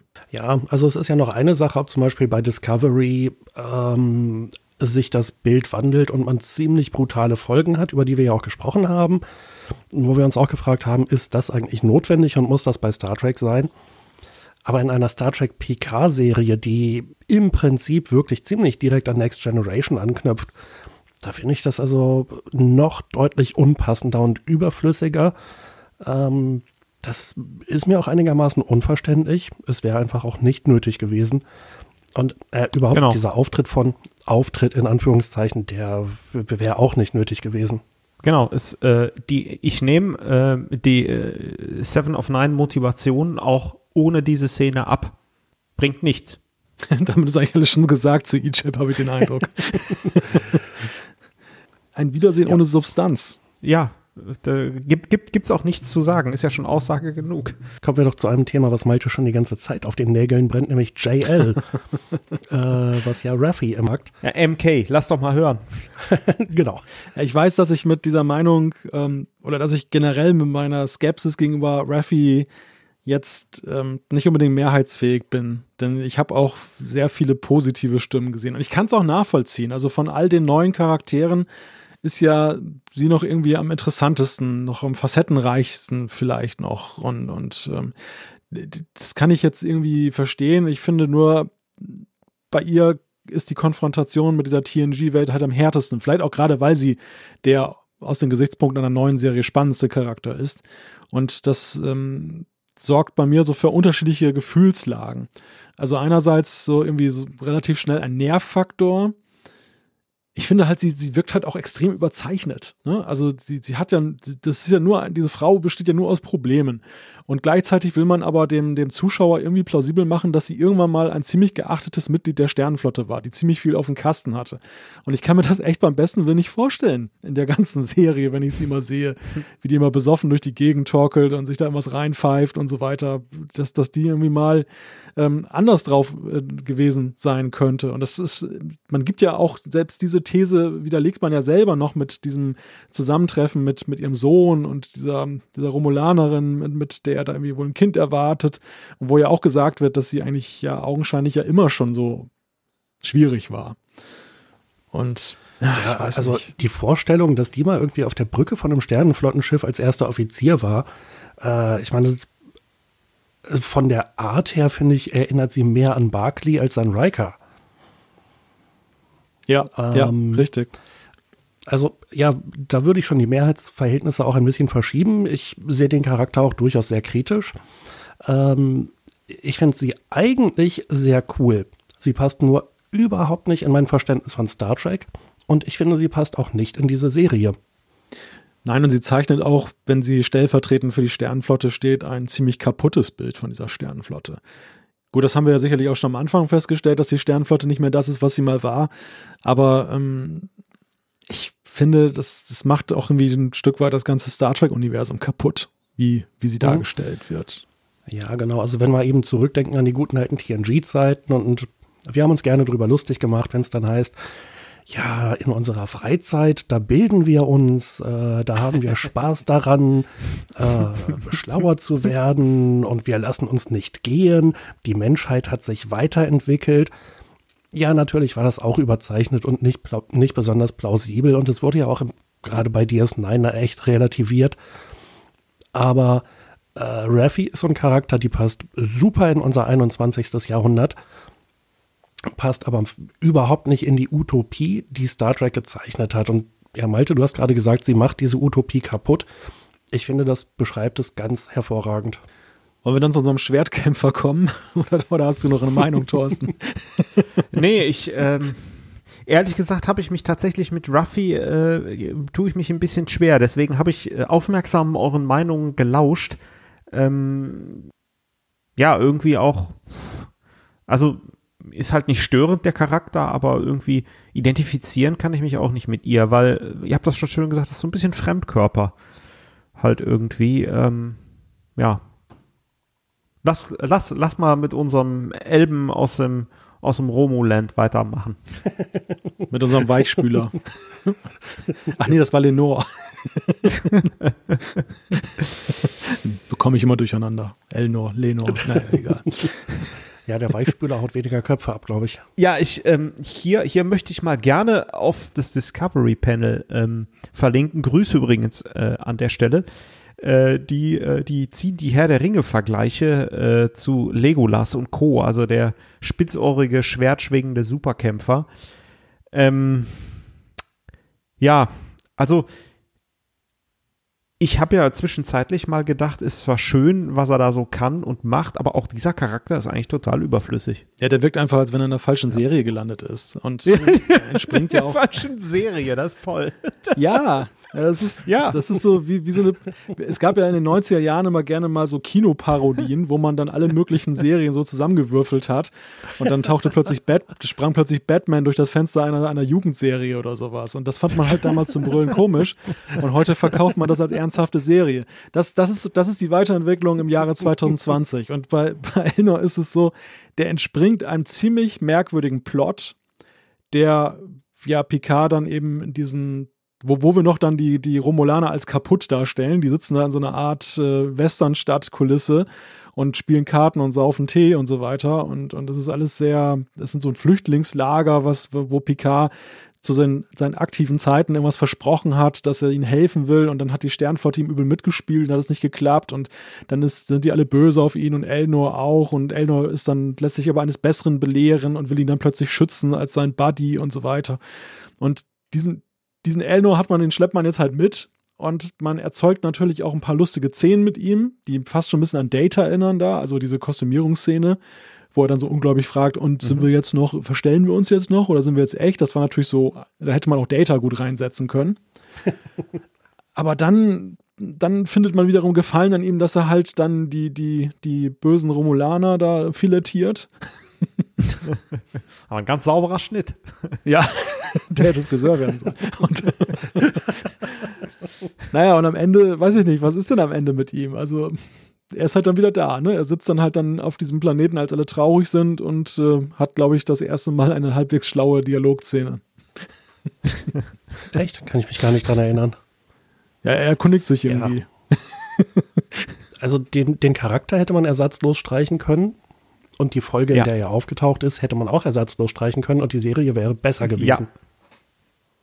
Ja, und das ist das. Damit äh, ist alles gesagt. Ja, ist, also ab, absolute Zustimmung, Jan. Und das ist das. Äh, wir, wir haben die Startfolgen und die Endfolgen und hm, da sitzen dann so ein paar Autoren, was machen wir? Ey, lass doch mal, warum war Herr der Ringe so erfolgreich? Da, da war so ein schwertkämpfender Elb äh, dabei. Lass doch mal so einen auftauchen. Ja, genau, lass mal eine völlig zugedröhnte ähm, äh, Ex-Sternflottentante da äh, auftauchen. Und ist, das wirkt irgendwie so völlig grotesk zusammengepuzzelt. Ey, ich habe letztens äh, beim Einkaufen ja. Jerry Ryan getroffen. Ja, lass mal Seven of Nine aufbauen, äh, einbauen. Auf jeden Fall. Und das ist eigentlich so, ja, so, so bin ich mir da spätestens bei Elnor vorgekommen. Diese Picard da schön in diesem Strandoutfit beamt mal runter, hat die drei Musketiere dabei, ist alles easy. Er hat gerettet. Ne? Warum hat er seine fucking Sternflottenuniform nicht an? Die, die ziehen selbst bei 30 Grad im, im ähm, ah, wie heißt dieser äh, Lustplanet nochmal? Äh, selbst da haben sie die Uniform an. Ähm, Riser. Riser. Ja, auf Ricer haben, haben die selbst noch diese scheiß Uniform an, ja, und da schön weißer Hut, Hemd aufgeknöpft. Life is easy, ja, und ja, das will ich nicht sehen, sorry. Ich stelle mir gerade den Casting-Aufruf für Elnor vor. Hm, du musst aussehen wie Orlando Bloom, darfst aber nur ein Zehntel kosten. es, es wirkt halt insgesamt so. Ich habe heute noch äh, vor der Sendung irgendwo so einen Tweet gesehen, wo jemand so eine Analogie gezogen hat zwischen Discovery und Picard. Und dass, dass es so einige Charaktere gibt, die durchaus so in der Struktur vergleichbar sind. Und das führte zu der These, dass es so eine Art äh, Setzkasten gibt für Charaktere heutzutage, so in modernen Serien, die, die man halt immer wieder findet, so, die, die so ein Prototyp entspringen und ja, natürlich ein anderer Darsteller, mal sind sie blond, mal sind sie dunkelhaarig, aber sie folgen so wirklich diesem gleichen Muster. Und das finde ich ist, das, das ist ja auch so, diese Aneinanderreihung von Charakteren. Ähm, modern ist gleich kaputt, äh, bewährt ist äh, so Kuschelfaktor und das, das lässt man dann so aufeinander krachen ohne Sinn und Verstand und, und ja, das, das, und das Ganze natürlich auch, wir hatten es ja ganz am Anfang, dieses Storytelling. Natürlich finden wir es irgendwie toll, wir sind immer noch ganz begeistert, als die Streaming-Dienste aufkamen und man hat so eine andere Art des Erzählens von Serien gefunden. House of Cards, so diesen durchgehenden Plot, der sich dann so, der über ein ganzes Jahr oder eine ganze Staffel geht und nicht mehr so in diese Einzelepisoden. Aber ich finde, mittlerweile hat man das auch so zu Tode optimiert, dass es immer mehr Serien gibt, wo es wirklich so ist, da gibt es so ein paar Anker-Episoden mit Anker-Erlebnissen. Wenn die Serie besser ist, kriegt sie es gut dargestellt, wenn nicht, wie Picard, dann halt nicht. Und dazwischen werden halt Längen produziert, damit die Leute bloß nicht ihr Abo kündigen, aber am Ball bleiben, weil sie irgendwie neugierig sind, so eine Art Pseudospannung, wie es denn weitergeht. So, so wie auch diese ganzen Bachelor-Serien und, und, und Superstar-Serien, also diese Formate funktionieren, die auch so völlig sinnbefreit sind und aber es wird halt immer so mit diesem Klimax gearbeitet. Mhm. Das ist eigentlich ein schöner Vergleich, weil wir auch bei Discovery gesagt haben, man muss jetzt irgendwie eine moderne Erzählstruktur finden. Äh, man kann Star Trek heute nicht mehr so erzählen wie früher. Äh, aber House of Cards ist ein schöner Vergleich, weil die Serie unglaublich dicht angefangen hat. Ähm, und die äh, jede Folge hat äh, direkt zur Handlung beigetragen. Das hat dann später auch nachgelassen. Da gab es dann Füllgeschichten. Aber am Anfang äh, war das richtig geil. Und das ist etwas, daran hätte sich vielleicht auch PK orientieren sollen, anstatt eben diese Füllgeschichten zu machen, die du gerade schon angesprochen hattest, Malte. Ja, aber Moment mal, das ist, jetzt, jetzt sind wir aber auch teilweise ein bisschen gemein. Ja, ich gebe euch absolut recht und Jan, du hast das schön gesagt, dass halt diese Dichte am Anfang gefehlt hat, aber zum einen kritisieren wir, dass es versucht wird, äh, Picard und auch Discovery modern zu machen. Äh, auf der anderen Seite fordern wir das aber auch ein. Also das ist die Gratwanderung, die wir da machen müssen. Klar, ich bin völlig äh, bei dir, Jan, ähm, wenn du sagst, diese, diese Dichte fehlt, diese charakterliche Tiefe, die dann auch dieses Spiel bringt. Gerade bei PK hätte das gepasst, weil das ein wunderbarer Charakter ist, der gerade diese Tiefe bringt und Stuart kann das spielen.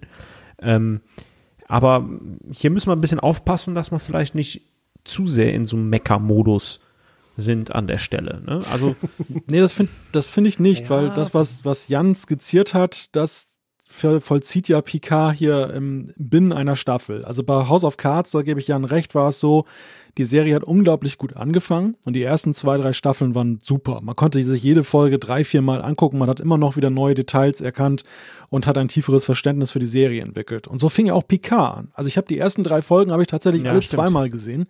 Und ich habe jedes Mal noch so mehr Details genauer angeguckt und äh, es war jetzt nicht bloße Wiederholung. Danach kamen ja Folgen, da hast du dich manchmal wirklich durchgequält, die einmal zu gucken. Da warst du schon so, dass du dachtest, ah, ich springe ans Ende, dann sehe ich jetzt den Spannungsbogen, wie er aufgeht und den, den Rest schenke ich mir. Und ich glaube, das ist, das ist ja, keine stimmt. Kritik jetzt ja. an, der, an der Erzählweise an sich. Die finde ich auch gut und modern und ich bleibe dabei, die braucht es heute auch. Ich glaube, dass, die, dass es eine reine Episodenserie extrem schwer hätte, heute zu bestehen. Aber so wie es gemacht ist, hat man leider man, man ist halt, man hat halt sehr lange gewartet, bis man Star Trek an diese Erzählweise angepasst hat. Und wir sind jetzt schon so eine Art Postmoderne dieser Erzählweise. Und in der ist es halt so, dass es dann, dass diese marktwirtschaftlichen Aspekte da jetzt so eine große Rolle spielen, dass nicht mehr so, dass die, die kreative Komponente halt im Vordergrund steht, sondern in erster Linie die marktwirtschaftliche. Wie bringe ich jetzt die Leute halt durch ein halbes Jahr, dass sie eben dann ihre 7,99 ablöhnen? Ja, also kleiner Quervergleich wäre The Orville. Da habe ich inzwischen ja endlich mal die erste Staffel gesehen. Und ist eine schöne Serie, gefällt mir sehr gut. Es ist wirklich Back to the Roots, Back to TNG. Äh, eine, eine wunderbare Hommage an TNG. Aber es sind halt Einzelfolgen und da waren definitiv auch schwache Folgen dabei. Äh, es gab so ein paar Geschichten, Handlungsbögen, äh, die so ein bisschen übergreifend waren, aber so richtig irrsinnig gepackt hat's mich halt nicht. Und deswegen ja, stimme ich eben auch Malte zu, heutzutage muss Star Trek oder sollte modern erzählt werden, um spannend, interessant und packend zu sein. Aber Picard schafft genau das eben nicht, diese moderne Struktur, so wie zum Beispiel House of Cards hinzubekommen. Mm, da hätten sie oder da haben sie aus mir unerfindlichen Gründen äh, eben schon diese Füllgeschichten gebracht. Oder ja, vielleicht hat Malte eben recht, dass es betriebswirtschaftliche Erwägungen sind, wie man die Geschichte aufbaut, um möglichst viel Geld rauszuholen, gemessen am, äh, an dem, was man investiert. Es hat sich auch dahingehend ja geändert am Anfang. Also House of Cards war ja auch eine mustergültige Serie, wenn es ums Binge-Watching ging. Man hat sie dann, man hat die ganze Staffel en bloc bekommen und konnte sich das frei einteilen. Deshalb hat natürlich diese marktwirtschaftliche Komponente da auch jetzt nicht die oberste Priorität gespielt, weil man konnte ja theoretisch mit einem Monatsabo dann auch die ganze Serie durchgucken und das dann wieder beenden. Und dann kamen aber ja zusehends die Serien, die das ja dann eben auch auf diese wöchentliche Basis wieder gestellt haben, wie eins bei den reinen Episodenshows. Also im Grunde genommen, wie damals ja auch TNG ausgestrahlt wurde. Man muss immer eine Woche warten, bis es eine neue Folge gibt. Naja, und dann merkt man eben auch, dass diese Aspekte eine, eine Rolle spielen. Aber jetzt sind wir von Elnor direkt zur Marktwirtschaft des Streamingwesens gekommen. Wir, wir, driften immer ab, äh, egal wer kommt, schon kommt die, die, äh, die Diskussion über die, die, den Anbeginn der Zeit bis zum Ende des Universums hier. Das Schöne ist, dass wir im Grunde genommen auch schon so Storylines und viele andere Dinge hier abfrühstücken, die, die wir eigentlich in unserer Struktur, die wir uns gedacht haben, später dann thematisieren würden. Nenne es Kollateralschäden. Ja, genau, so, aber mittelgroß. wir, wir sind bei Soji. Soji passt insofern ja sehr gut in unser Besprechungsschema dieser Serie oder dieser ersten Staffel, weil wir ihre Schwester Dash war ja genau so lange am Leben, wie wir die ersten drei Folgen betrachtet haben. Und jetzt die restlichen Folgen ähm, haben wir mit Soji dann zu tun. Wir haben sie ja kennengelernt in der dritten Folge, kurz am Ende. Wir fanden sie sehr geheimnisvoll. Jetzt haben wir sie sehr genau kennengelernt. Wie findet ihr sie? Ja, äh, die Idee ist ja, einen Droiden zu haben, der gar nicht weiß, dass er Droide ist und damit ein bisschen zu spielen. Ähm, aber jetzt muss ich gestehen, ich habe die Folge nicht auf dem Schirm. Das gab es ja schon mal bei TNG. Äh, nämlich, es müsste doch Datas Mutter gewesen sein, Dr. Tainer, äh, Dr. Juliana Tainer, die im Prinzip ein Droide war, die es aber gar nicht wusste. Äh, in dem Fall äh, hatte sie ja dann irgendwie auch die Gedächtnisengramme von der wirklichen Dr. Tainer äh, bekommen. So ähnlich offensichtlich wie am Ende halt der Transfer von PK. Also eigentlich ist an dieser Idee nicht viel Neues. Äh, und jetzt wird nur eine große Geschichte draus gemacht, dass ja die äh, Romulaner oder die, der Jadwash, dass die jetzt wollen, dass Soji sich erinnert an ja, an, na, eigentlich an ihren Heimatplaneten. Ähm, und das dauert einfach alles so lange. Und bis dahin fand ich den Charakter einigermaßen uninteressant. Und später ähm, fand ich ihn eigentlich auch uninteressant. ich, ich sehe es ein bisschen anders. Mir hat es eigentlich ganz gut gefallen. Ähm, äh, weil äh, mich hat so diese Idee, dass es Datas Tochter ist. Ich war dann immer so ein bisschen an Lal erinnert äh, aus The Offspring. Ähm, mich hat das so ein bisschen durchgetragen und auch die Folge ähm, mit Riker und Troy, äh, wo sie dann damit hadert und Picard nicht vertraut, ähm, war noch in Ordnung, wo, wo es dann zum Bruch kam, einfach wie eindimensional sie letztlich daran gearbeitet hat, diese, diese äh, Sendestation da zu installieren im Finale und sich nicht an Picard gehalten habe. Da hätte ich mir auch mehr Zusammenspiel und mehr moralische Fragen gewünscht. Das war mir zu eindimensional ähm, an der Stelle. Bis dahin fand ich es eigentlich ganz interessant und gut. Tja, eigentlich dann doch blass zum Ende hin, oder? Also ich habe definitiv Dash oder Dash vermisst, äh, weil ich die in dieser einen Folge, wo sie vorgekommen ist, super interessant fand. Äh, sie wurde aktiviert, sie, ihr ist plötzlich klar geworden, hm, also ganz vieles in meinem Leben stimmt nicht. Ähm, ja, irgendwie ist ihr klar geworden, sie ist ein Droid oder Android. Ähm, ihr Leben ist auf einer Lüge oder auf einer Erfindung aufgebaut. Und sie war halt einerseits extrem verletzlich und auf der anderen Seite aber auch extrem gefährlich. Und beide Aspekte haben mir bei Soji eigentlich gefehlt. Die war eigentlich die meiste Zeit nur irgendwie irritiert. Ja, schön gesagt, ja. Ja, man hat das so im Schnelldurchlauf dann nochmal durchlebt. Diese, diese Szene, wo sie halt feststellt, dass all diese ganzen Erinnerungsfotos da bei der Untersuchung vom gleichen Datum halt äh, herstammen und irgendwie nichts zu den, zu den Zeitkoordinaten passen, die eigentlich dann dazu sein müssten. Und dann ja diese Superkräfte, das, das stellt sie ja fest, wo sie da diesem wie heißt er noch, hier Narek da ent entkommt, wo der sie dann da eingesperrt hat und sie flitzt da mal eben durch die Decke. Ich bin da, ich bin da so bei Thorsten. Also ich finde auch, dass ähm, ich im Großen und Ganzen sie noch einen der besseren Charaktere der Serie finde, gerade von den neuen. Auch finde ich recht gut gespielt von der Darstellerin. Aber ich finde, es verliert sich total in dem Moment, wo sie halt diese, in Anführungszeichen, Heimatwelt mit Zung und den anderen Androiden sieht. Also Ja. ich, ich kaufe das noch ab, so ihr Interesse da dorthin zu kommen. Sie ist ja so völlig jetzt aus ihrem bisherigen scheinbaren Leben herausgerissen. Sie ist orientierungslos und dass, dass sie da interessiert dran ist, ähm, diese, diesen Planeten dann auch aufzusuchen und auch möglicherweise zu beschützen. Sie, sie, ihre Motivation, ihn zu beschützen, ist ja alleine schon, dass sie ja selber erstmal ihre Ursprünge halt dann sich angucken will und feststellen will, wo gehört sie eigentlich hin. Und die, die wollen diese Plane diesen Planeten ja schon zerstören, die Romulaner, äh, und ihr gar nicht mehr die Gelegenheit geben. Insofern ist die Motivation da noch sehr nachvollziehbar. Aber es wird völlig unplausibel, dass sie sich sofort mit diesen Androiden da solidarisiert und dann diesen teuflischen Plan umsetzen will. Ich finde, es gibt nicht mal ein plausibles Rachemotiv, weil gegen wen will sie sich denn jetzt rächen und wofür? Das, die, die Lüge ging ja nicht von der Sternenflotte oder von Picard oder sonst wem aus, dass, dass man ihr vorgegaukelt hat, dass sie jetzt ähm, ein echter Mensch ist, sondern diese, diese Lüge ging ja dann eben auch eigentlich ja von denen aus, mit denen sie sich solidarisiert. Und kann man sagen, ist vielleicht so eine Art Genau. Stockholm-Syndrom oder so.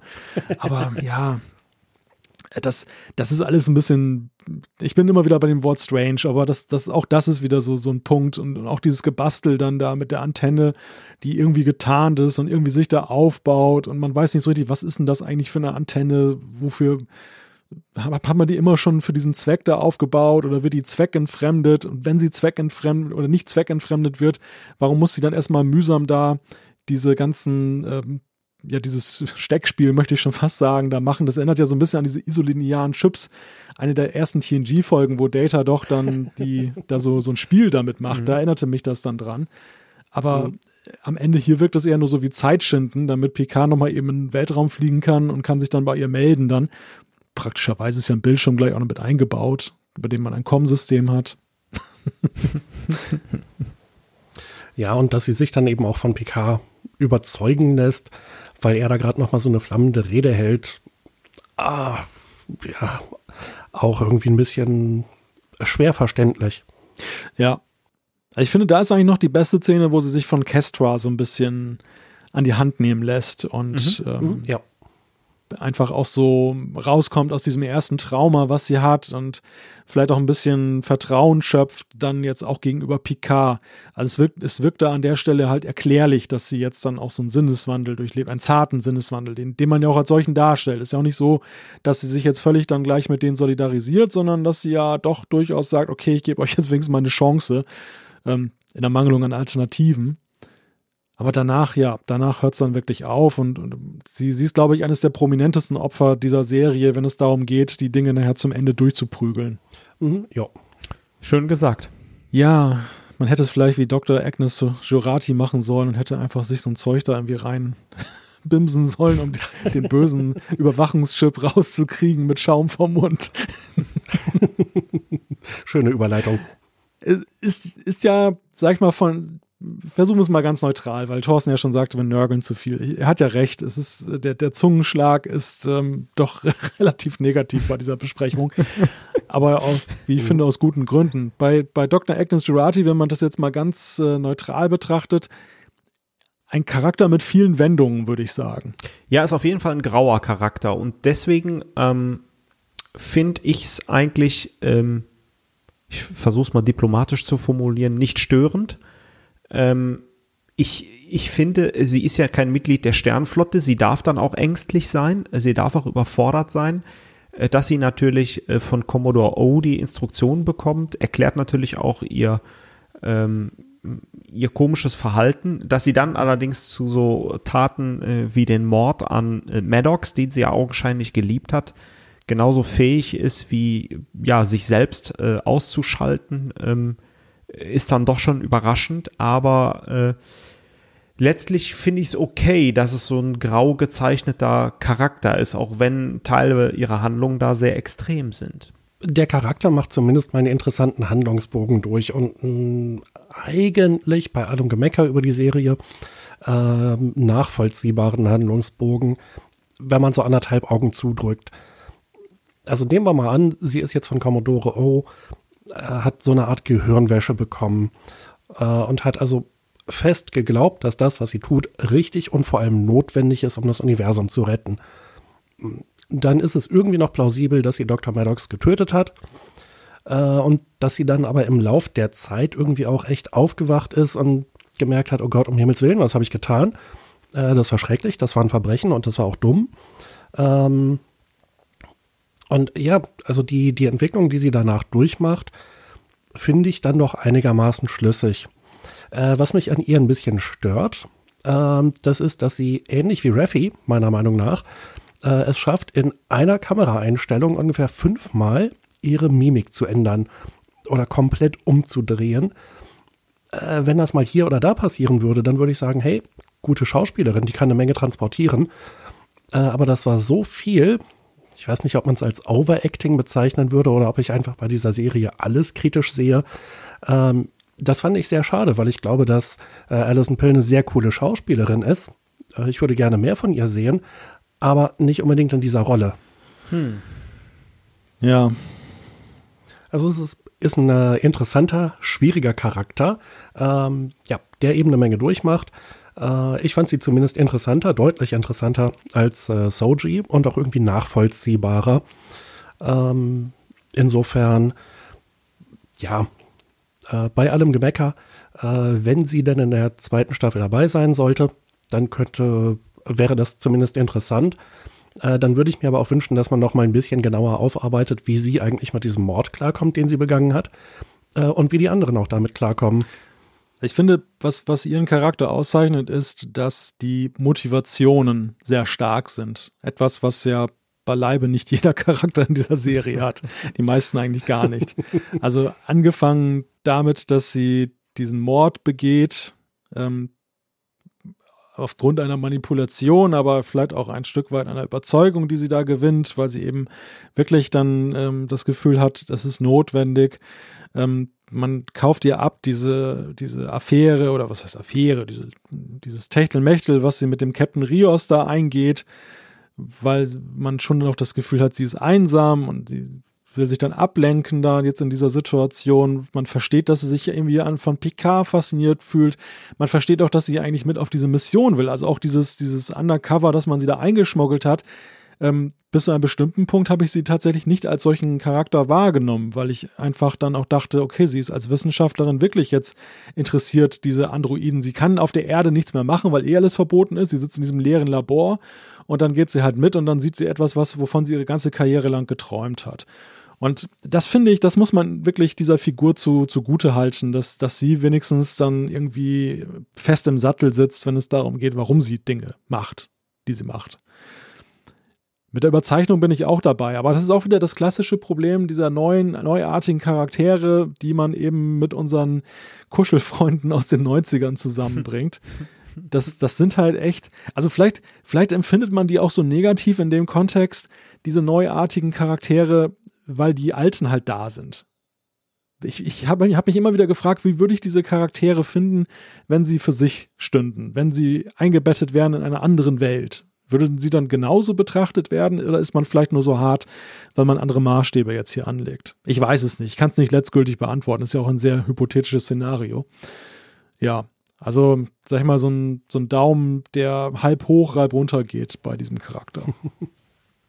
Ja, aber deutlich interessanter als ja, einige Stichwortgeber. Und ich finde, da können wir auch zu äh, Rios äh, überleiten ähm, ja, er hat das Schiff, das so ein bisschen der Han Solo-Verschnitt äh, ähm, hier in der Serie. Ähm, aber eigentlich ist er an vielen Stellen leider nur Stichwortgeber und der Pilot des Schiffs. Und ähm, ja, auch irgendwie schade. Dieses, dieses, Raumschiff sieht ja alleine schon aus wie so eine Mischung aus Turnhalle und Kathedrale, oder? Also mit diesem riesigen Fenster da hinten. Äh, ich muss mich, muss an dieser Stelle leider diesen Ranch loswerden über das Schiffsdesign, sowohl von innen. Das Schlimmste ist ja noch, dass man ja bei dem Schiff, was Riker befehligt, ja auch noch die Discovery-Kulisse wiederverwendet hat. Und ähm, an, ansonsten sehen die Schiffe irgendwie alle gleich aus, total langweilig. Star Trek hat sich immer so ausgezeichnet durch tolles Schiffsdesign. Man kann ja selbst zur Enterprise E stehen, stehen, wie man will. Ich, wir waren alle traurig, dass die D weg war. Nein, nein, die ist hässlich. Ja, sie ist, aber sie ist noch nicht, sie ist nicht mal so hässlich wie die Schiffe hier. ja, das stimmt. Und das, und das ist doch grausam. Also was für eine Abwärtsentwicklung ist das letztendlich mit diesen Raumschiffen? Also Ich finde, die La Sirena sieht einfach nur aus wie ein Kasten. Einfach wie so ein Haufen. so. Der hat auch nur einen Raum gefühlt irgendwie. Und äh, ja. Plus, plus irgendwie der Holo-Raum, wo Picard seinen Chateau nachbilden kann.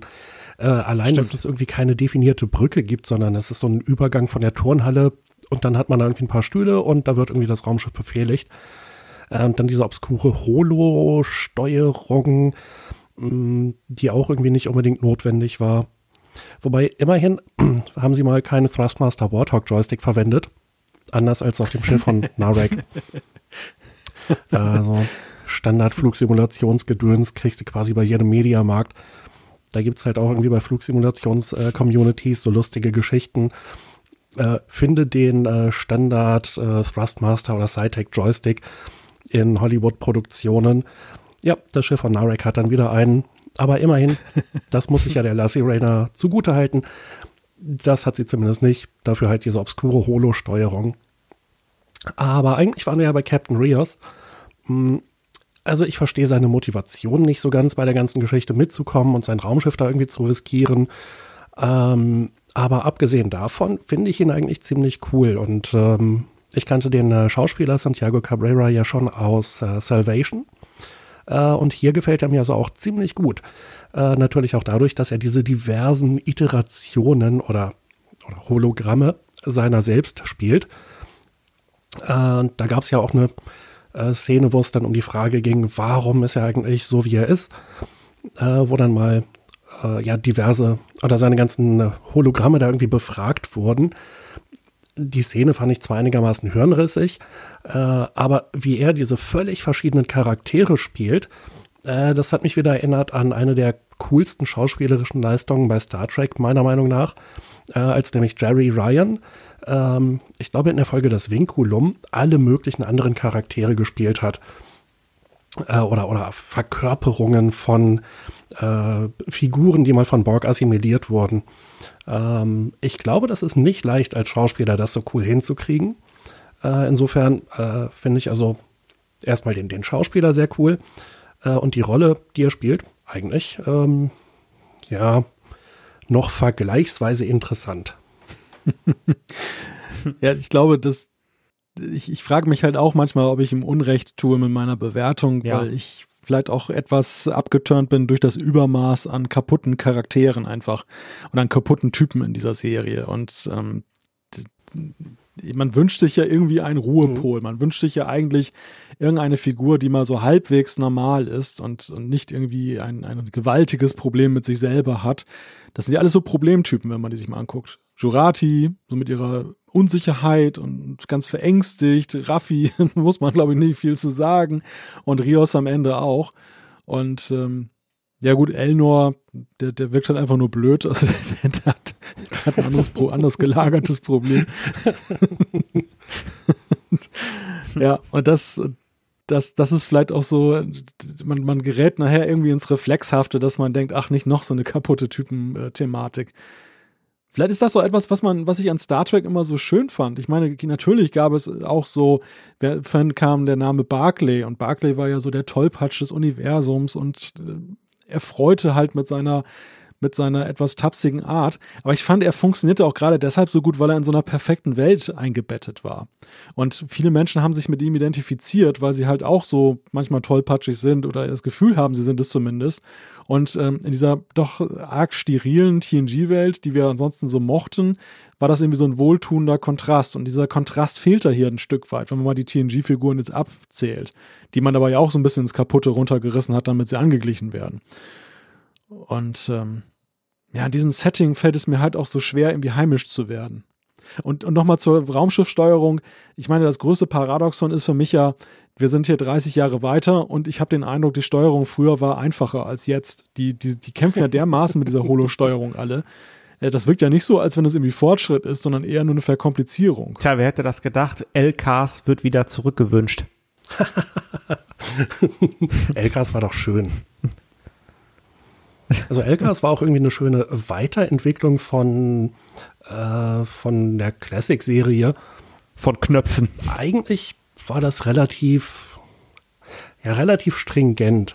Ähm, klar kann man jetzt LKs, so wie es dargestellt wurde, heute nicht mehr bringen, weil, ja, ist, glaube ich, in jeder Hinsicht logisch.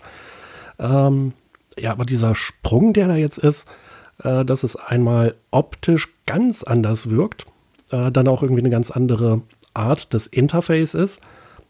Und, ja, schön gesagt, Malte, äh, und gleichzeitig offensichtlich viel komplizierter. Das ist in der Tat komisch. Ja, also ich war vielleicht auch ein bisschen zu gemein, als ich gesagt habe, äh, Rios ist Stichwortgeber. Also ich habe, äh, ich bin da auch auf, äh, ihr habt mich da überzeugt, äh, letztlich äh, mit eurer Einschätzung. Ähm, ja, und mir hat das gefallen, Malte, was du gesagt hast. Ein Ruhepol wäre da ganz gut gewesen. Ja. Aber wir haben ja Gott sei Dank Commodore O. ja, äh, wie, wie ich so salopp sagte, genau, haben wir schon besprochen und das sind Lappen. Ja. genau, wir bauen jetzt irgendwie, organisieren aus heiterem Himmel die größte Flotte, die der Quadrant jemals gesehen hat. Und ähm, ja, wenn Soji da einmal auf die Konsole haut, dann machen wir jetzt Feierabend und gehen grillen. Ja, Commodore O ist ja im Grunde genommen so eine Figur der Superlative. Also unterwandert die Sternenflotte bis hin zum höchsten Sicherheitsoffizier, die sie dann darstellt. Keiner vermisst sie anscheinend, aber auch als sie wieder weg ist, dann befehligt sie plötzlich diese Flotte. Und irgendwie hat sie ja auch schon so in dieser, diesem Erweckungsmoment, den wir irgendwo gezeigt bekommen, wo sie dann, wo dann die Hälfte dann verrückt wird, weil man irgendwie diese, diese Zukunft nicht erträgt, ähm, ist sie ja auch dann die ganz starke Figur, sozusagen die Vorbeterin. Das ist eigentlich das, was diesen Charakter auszeichnet irgendwie. Mehr, mehr eigentlich nicht, oder? Mhm. Ja. Aber verschwenden wir nicht viel Zeit an, an Oh. Ich glaube, dass die haben wir tatsächlich jetzt erschöpfend behandelt, vorhin schon durch diese kleinen Exkurse. Narek und Narissa, Bruder und Schwester, wo wir immer noch nicht wissen, in welchem Verwandtschaftsgrad man das zu sehen hat, die beschäftigen uns ja auch eine ganze Weile in dieser ersten Staffel.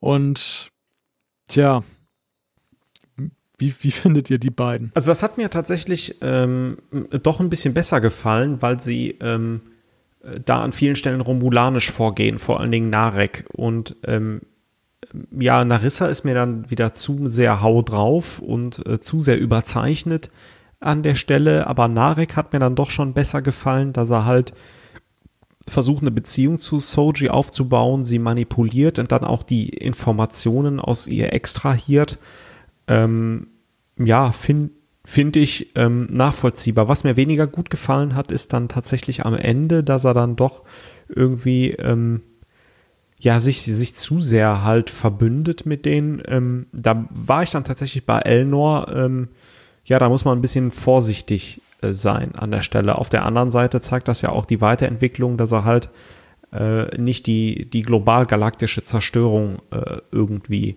will an der Stelle. Ähm, ja, ich fand's halt auf jeden Fall als Antagonist hat er funktioniert. Ja, waren mal interessantere Charaktere äh, als ja, so einige andere und genau, als Antagonist, als Bösewicht durchaus vielschichtig oder vielschichtiger jedenfalls äh, als Commodore O. Äh, ich hatte mich nur am Anfang gefragt, ob das eigentlich Spock ist. genau, das ist auch so eine Ähnlichkeit zu Discovery. Ach so, ja, stimmt. ja, das ist sehr wahr. Das ist sehr wahr. Ja, also bei Narek, ich finde, was, was diesen Charakter auszeichnet, ist, dass diese ähm, Versuchung, der er ja augenscheinlich erliegt, dass er jetzt nicht nur seinen Auftrag ausführt, sie dann da jetzt um die Informationen auszuquetschen, sondern sich womöglich wirklich in sie verliebt im Zuge dieser kleinen Affäre, die er mit ihr hat. Ähm, das, das wirkt noch, das, dieser Zwiespalt kommt rüber. Also das, das, äh, man, man denkt tatsächlich ein paar Mal, ja, da hat diese Narissa recht, also der, der ist nicht mehr als wirklicher Agent zu gebrauchen, der hat seine, der ist zu sehr in diese Rolle aufgegangen und ähm, das, das finde ich ganz gut an ihm. Dann nachher fällt er ja wieder dann genauso glaubhaft, finde ich, durchaus in seine, seine eigentliche Tätigkeit, um dann ein weiteres Mal ja dann die, die Seiten zu wechseln. Und das fand ich auch tatsächlich ein bisschen überstürzt. Also ich, ich fand, sie hatten ihn gerade so glaubwürdig als Agent dann wieder, als überzeugter Agent dargestellt, dass mir nicht so ganz klar wird, ähm, war, warum er jetzt plötzlich doch diese Sympathien dann da wieder entwickelt. Einzige lustige Randnotiz ist, dass er dass er uns ja zeigt, wie man auf einem, wie man an einem Raumschiff klopft, was auf einem Planeten gelandet ist. Man wirft Steine dagegen. ja, äh, ich, ich, finde, er ist so, so 5% von Garak. Er ist ein bisschen geheimnisvoll und hat so ein, so ein bisschen Humor in seiner geheimnisvollen Art drin. Ähm, das war nicht ganz uninteressant. Ähm, da ist ja vielleicht sogar ein bisschen Potenzial vorhanden. Ja, dann würde ich sagen, wir haben sehr ausführlich gesprochen über die Charaktere und der nächste Punkt Storylines, da können wir eigentlich auch schon eine Menge Haken dran machen. Das Androiden-Thema. Wir haben es vorhin ein bisschen angesprochen mit den verrückt gewordenen Androiden. An und für sich ja eigentlich ein ganz interessanter Plot, oder? Also ist am Ende ja auch etwas dann so in diese Rachenummer dann so verkommen. Ähm, bis zur ungefähr zur Hälfte der, der Staffel habe ich noch gedacht, dass das könnte noch ganz interessant werden. Oder ging euch das anders? Ah, ich bin da noch so ein bisschen unschlüssig. Ja, das wird halt nicht wirklich aufgelöst, warum die Androiden ähm, da durchdrehen. Und ähm, ja, ich, ich finde es okay, dass man das halt thematisiert in, an einigen Punkten. Ähm, äh, Riker und Troys Sohn ist ja auch gestorben, weil man halt die, das, das die Positronik, die solche äh, positronischen äh, Körper haben, nicht mehr zur Heilung benutzen kann. Am Ende kam das ja nochmal auf, aber es bleiben dann doch ein paar Fragen zurück. Ist aber okay für mich. Ist aber auch nicht die Haupthandlung ähm, in der Serie. Also ich weiß nicht so genau, was ich mit dieser ganzen Androiden-Geschichte anfangen soll. Äh, und eben auch mit dem äh, Werdegang der Androiden in Star Trek offensichtlich nach Next Generation mit allem, was da passiert ist. Data wurde ja eigentlich immer als sehr erstrebenswerte Figur dargestellt. Ähm, und das ist ja eine der schönen Sachen an äh, PK, an der Serie, wie PK selbst Data charakterisiert und seine Freundschaft und seine Beziehung zu Data. Äh, die Szenen, wo er darüber spricht, die haben mir sehr gut gefallen. Mm, aber äh, wie man jetzt mit diesen Androiden an das Thema anknüpft, ist mir irgendwie einigermaßen unklar. Äh, und ich frage mich halt, ob man eigentlich versucht hat, hier eine Brücke zu bauen zu äh, Discovery, wo es ja nun irgendwie um äh, KI, um künstliche Intelligenz geht. und ob das eigentlich ein ähnliches Thema sein soll, oder das gleiche Thema sogar. oder ob man hier sagt, naja, ähm, nö. Also im Prinzip erzählen wir eine ganz andere Geschichte, aber es geht auch um die Ausrottung des Universums durch übermächtige Maschinenwesen. Ja, ja, ja, das ist, das, da sind wir wieder bei Too Big to Fail eigentlich, was du vorhin schon mal gesagt hast. Dieses Androiden-Thema verkommt nachher zu dieser Entweder-Oder-Frage und es ist eigentlich so anknüpfend an das, was ich vorhin gesagt habe mit der First Contact-Geschichte. Man hätte eine wunderbare Frage draus machen können von ähm, wie gehen wir damit um? Also man, man hat ja das auch aufgebaut mit, mit Bruce Maddox und so und dieser, dieser epischen äh, TNG-Folge, die damals die Frage aufgeworfen hat, ist künstliches Leben wirkliches Leben? Und hier hätte man das nochmal im anderen Maßstab thematisieren können und mit ähm, einem anderen Setting. Und das hat man am Ende ja dann nicht wirklich getan. Also ich finde, man geht ja dann doch noch relativ offen heraus aus dieser ganzen Thematik. Es ging jetzt nur um die Frage jetzt Zerstörung oder Nicht-Zerstörung, aber die, die Frage, die Androiden sind rehabilitiert, ergibt sich ja zwangsläufig daraus und es ist nicht wirklich jetzt irgendwie, dass, dass dieser Sinneswandel rational erklärt wird. Dann die Borg. Ja, die Borg. Ähm, ich, ich leite vielleicht mal gleich weiter zum Optikthema. Ich finde, diese, dieses, dieser Borg-Kubus den hat man eigentlich gut gelöst. Als ich das erste Mal das Borgschiff gesehen habe, dann jetzt in dieser Serie dachte ich erst, oh Gott, oh Gott, wie, das, wie sie das wohl darstellen. Man ist natürlich ja traumatisiert durch die Klingonen aus Discovery. Aber ich finde, das ist äh, gut anknüpfend an die früheren Serien. Und gleichzeitig noch mit den, mit den Mitteln, den optischen Mitteln, die einem heute zur Verfügung stehen. Also so diese einige Kameraflüge so durch den Kubus und so, das ist ja schon ziemlich cool. Ich finde, man hat alles gut gelöst. Wir sehen hier eine Weiterentwicklung der Borg. Äh, die Fragezeichen, was ist eigentlich mit so einem Kubus, wenn der halt äh, halb weggeballert ist? Davon muss es ja jetzt mittlerweile auch ein paar geben. Ähm, dass das auch Ansatzpunkte bietet. Ähm, man kann wunderbar äh, Hugh und dann auch später Seven dort einbauen. Ja, gut gemacht. Und man kann so ein Ding auch noch auf dem Planeten landen. Aber nur wenn Tulpen aus Holland äh, da bei der Landung helfen.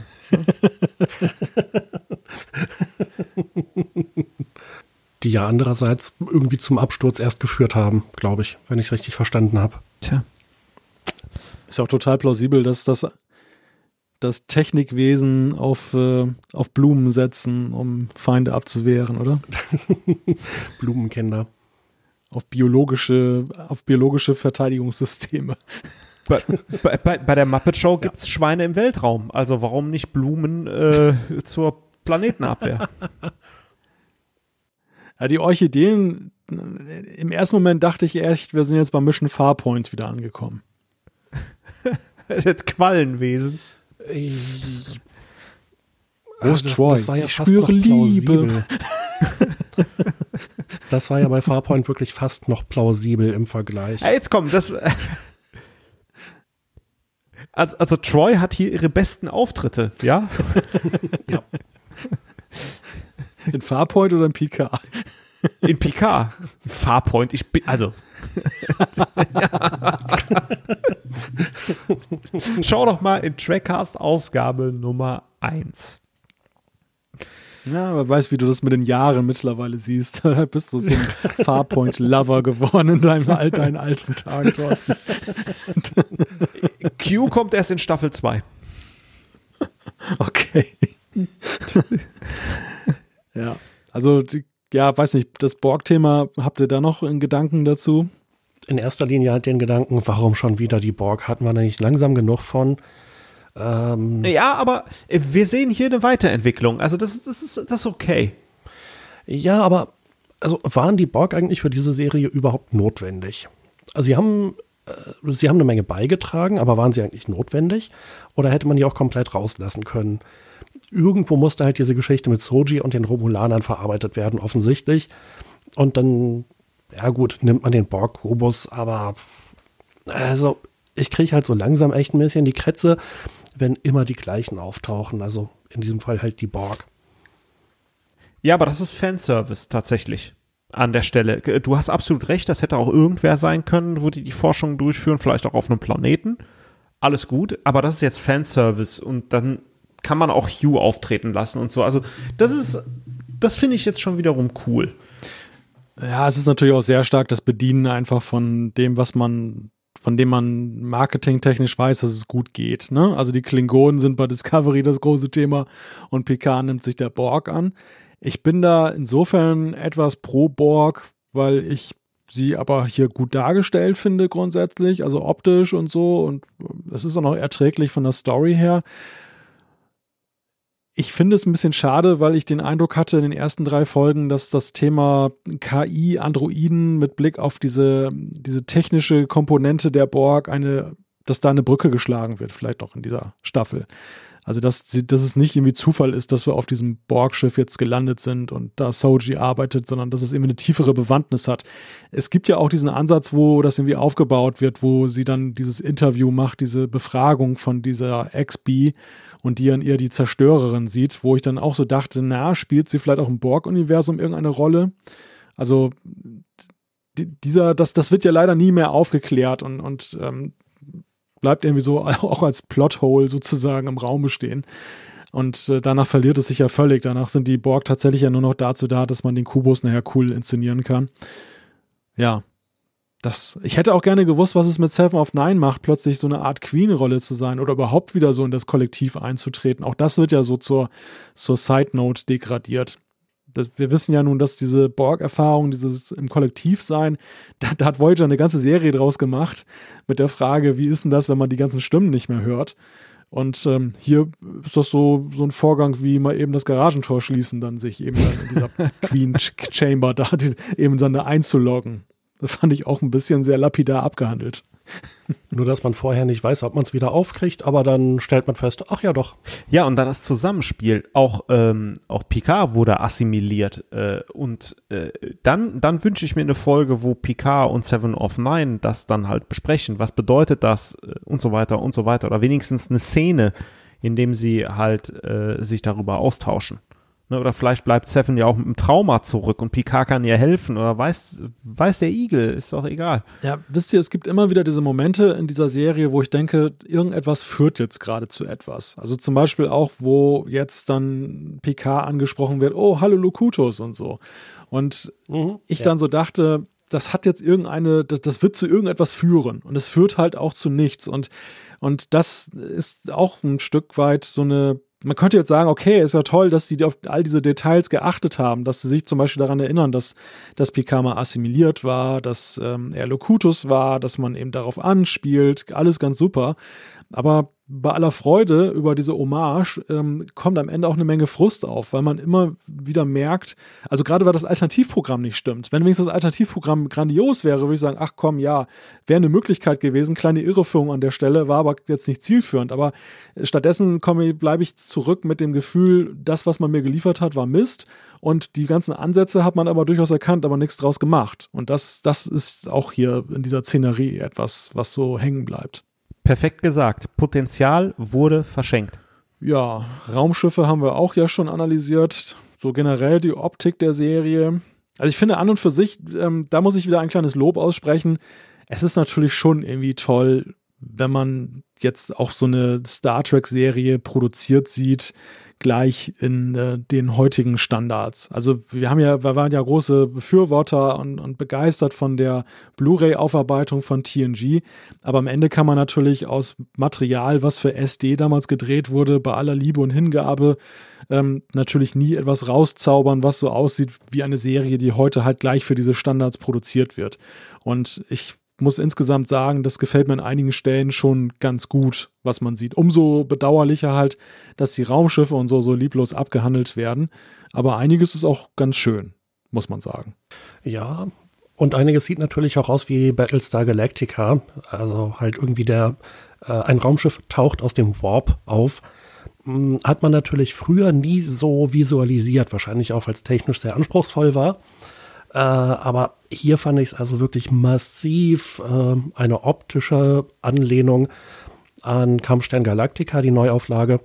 Ähm, wahrscheinlich sieht es so aus, wenn ein Raumschiff aus dem überlichtschnellen äh, äh, Bereich rauskommt. Dann ist es halt einfach da. Ähm, aber äh, da hätte man sich optisch vielleicht auch ein bisschen mehr einfach an dem guten alten Star Trek orientieren können äh, dass die Raumschiffe vielleicht ein bisschen weiter weg auftauchen und dann aber doch noch irgendwie mit Impulsantrieb näher kommen, bis man sich dann, äh, bis man dann konfrontiert ist oder so. Äh, und auch das Aussehen der äh, romulanischen Warbirds, äh, die haben mich auch optisch wirklich an äh, so erinnert. Und auch diese ganz eckigen neuen Sternenflottenschiffe, ähm, die sahen ja nur obskur aus. Und dann aber auch alle vom gleichen Typ wo haben sie das jetzt eben aus dem Ärmel geschüttelt? Äh, da sind so viele Aspekte, wo ich dann gleich wieder denke, oh nee, das hat so keinen Spaß gemacht, sich das anzugucken. Ähm, wo mir auch dann die Optik eigentlich nicht gefallen hat.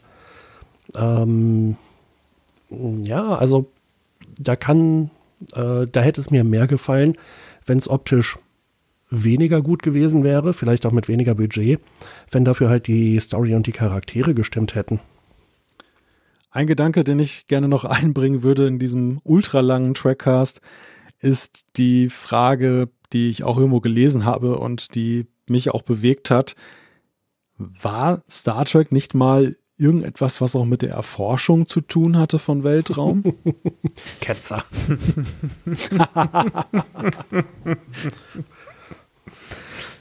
Mhm, ja, na klar. Ähm, also diese ursprüngliche Idee von Star Trek, die Anlehnung halt an den Track in den Westen des neuen Landes, des neuen Kontinents, der neuen Welt, äh, unentdecktes Land. Na gut, okay, vorher waren da Ureinwohner. Legen wir die mal beiseite. Aber jedenfalls, man kommt in ein völlig neues Land, in eine völlig neue Welt. Das war ja der Gedanke hinter der ursprünglichen Star Trek-Serie. Und das hat sie eigentlich gut rübergebracht, weil überall irgendwie ein neues neue Aliens waren, neue Planeten, äh, neue Probleme. Und auch Next Generation hat das richtig geil verkörpert. Diesen Forscherdrang. Und davon sehe ich in dieser Serie eigentlich, ja, sind da noch irgendwo Ansätze? Nichts. Mir fallen gerade keine ein. Ja. Ja, ich finde, die, die Stärke von TNG war, dass man diese Exploration damals verbunden hat mit ein Stück weit auch sich mit sich selbst beschäftigen. Also auch Innenpolitik der Sternenflotte spielte plötzlich eine Rolle und generell eben auch so innere Vorgänge dieses Komplexes. Und das machte, das, das sorgt natürlich schon für eine, eine größere Tiefe, weil man einfach auch mehr Hintergründe erfahren hat von dieser Sternenflotte und der ganzen Organisation. Das mündete dann aber ja schon mit Deep Space Nine und Voyager also vor allem mit Deep Space Nine, da war Exploration ja erst möglich mit dem Gamma-Quadranten. Ansonsten war ja der Aktionsradius von der Station recht beschränkt. Man hat die Defiant eingeführt, aber auch das ging noch in Ordnung, weil man, finde ich, auch die Brücke noch ganz gut geschlagen hat. Die Voyager war halt Exploration im Nebenjob. Man wollte ja primär nach Hause, aber nebenher hat man noch dann sich dann angeguckt, was der Delta-Quadrant zu bieten hat. Ja, und nach Enterprise dann aber die ganzen Kinofilme, da spielte das ja auch schon keine Rolle mehr. Und ich finde, das ist auch irgendwie ein Problem von Star Trek. Also es, das, man ist zu sehr nur noch mit sich selber beschäftigt. Im Grunde genommen lernt man ja nichts Neues mehr kennen. Deshalb musste ich auch jetzt gerade ein bisschen schmunzeln, weil als Jan sagte, schon wieder die gleichen Gegner. Das liegt natürlich auch daran, man lernt ja auch niemanden mehr kennen in diesem Universum. Mhm. genau. Ja. Was, was würde ich doch für ein paar Herogen jetzt geben? Mhm. Was macht eigentlich Species 8472? ja, also ich meine, die, die hundertste Erkundung eines neuen Planeten, auf dem irgendwie Humanoide rumlaufen, die so aussehen, als hätte ihnen jemand einen Pinsel in die Nase gerammt, ist dann irgendwann auch nicht mehr spannend. Aber dass man sich von dieser Erforschung so komplett verabschiedet, äh, das ist halt echt schade. Und äh, interessant finde ich ja noch den Gedanken, ähm, gerade auch bei Next Generation waren die Autoren ja häufig sehr unglücklich und unzufrieden mit den Vorgaben, dass sie die Charaktere nicht dauerhaft verändern durften, dass sie keine überumfassenden Handlungsbögen machen durften. Ähm, da hat man sich im Lauf der Serie ja auch ein bisschen von weggewandelt. Aber diese Herausforderung für die Autoren, trotzdem spannende Geschichten zu erzählen, hat zu sehr interessanten Folgen und Episoden geführt. Und wenn man jetzt eben mit mehrjährigem Vorlauf eine Folge, äh Quatsch, eine Serie mit zehn Folgen macht, ähm, und das, was wir hier gesehen haben, ist das Beste, was ihnen einfällt oder das Beste, was sie hinbekommen haben.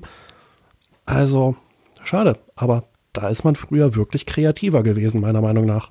Das erinnert mich immer so ein bisschen an meine Internetnutzung. Als ich damals, als damals der Gebührenzähler noch mitlief, da war es immer wohl überlegt, was ich aufrief, wenn ich dann mal ins Internet ging. Und da man musste auch noch aufs Traffic achten, dann nach Megabyte wurde auch noch abgerechnet beim Provider. Und als ich dann die Flatrate hatte, äh, eigentlich ja ein paradiesischer Zustand. Man musste sich keine Gedanken mehr machen, aber ich muss nicht sagen, dass ich kann nicht sagen, dass mein, meine Nutzung des Internets qualitativ hochwertiger geworden ist dadurch. das heißt also, du warst der Konsument von etlichen Katzenvideos, die damals dann auf YouTube gesendet wurden. ja, das kann ich jetzt nicht gerade sagen, aber man, man wird, also ich glaube, der, der Punkt ist einfach, ähm, dass mehr Ressourcen oder ähm, eine, eine Unbedachtheit nicht immer automatisch zu paradiesischen Zuständen führt oder zu, zu besserer Qualität. Und das ist, glaube ich, auch das, ähm, was wir hier beobachten mit den Serien, dass die heutigen technischen Möglichkeiten auch, sag ich mal, optisch ähm, im Universum alles Mögliche darzustellen, dass sie dazu verleiten, halt dann auch einfach diesen Gigantismus nur auszuspielen, aber nicht sich zu fragen, wie kann man das inhaltlich einbetten? Das war das Dilemma der damaligen Autoren. Die wollten auch solche Geschichten machen und die mussten aber immer genau gucken mit dem mit ihrem ähm, Special Effects Budget, was das denn hergab. Und das wurde dann sehr minimal, minimalistisch gemacht, was dann mehr mehr Charakterhandlung dann eben dann häufig zur Folge hatte. Und ja, mhm, jetzt ja. ist es halt anders. Und die guten Pappmaché-Felsen, mit denen Kirk immer beworfen wurde. oh, die Mud-Paintings nicht zu vergessen. die waren aber teilweise echt gut. Ja, waren sie auch. Und äh, ja, auch kreativ. Ja, sie waren halt, sie waren halt nicht technisch perfekt, aber sie waren halt durchdachter und das konnte man eben auch sehen. Also wenn man die, die dort zugrunde liegenden Ideen visualisieren würde, jetzt mit der heutigen Technik, wow, was da sein könnte, das muss man sich mal vorstellen.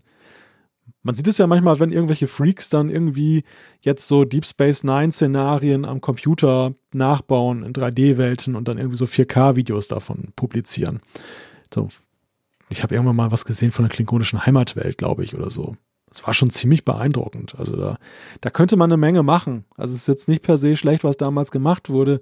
Ähm, jetzt vom Grundstock her, wenn man es dann mit modernen Mitteln und vielleicht noch ein bisschen aufpimpt, wäre einiges möglich. Aber in der Richtung muss ich, wie gesagt, fair, fairerweise sagen, da haben mir die Borg hier ganz gut gefallen, weil die waren so der Linie treu geblieben. Das war jetzt nicht so eine total unrealistische Wandlung wie bei den Klingonen in Discovery. Und gleichzeitig hat man eben gesehen, dass heute mehr möglich ist in der Visualisierung. Das war okay.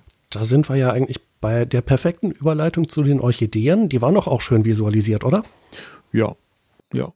Also unabhängig davon, wie man zu ihnen steht, jetzt in der Frage ähm, inhaltlich und, und ähm, ob das nicht Nonsens ist, aber optisch waren sie okay. Aber genau darauf wollte ich natürlich hinauskommen, auf die inhaltliche Frage.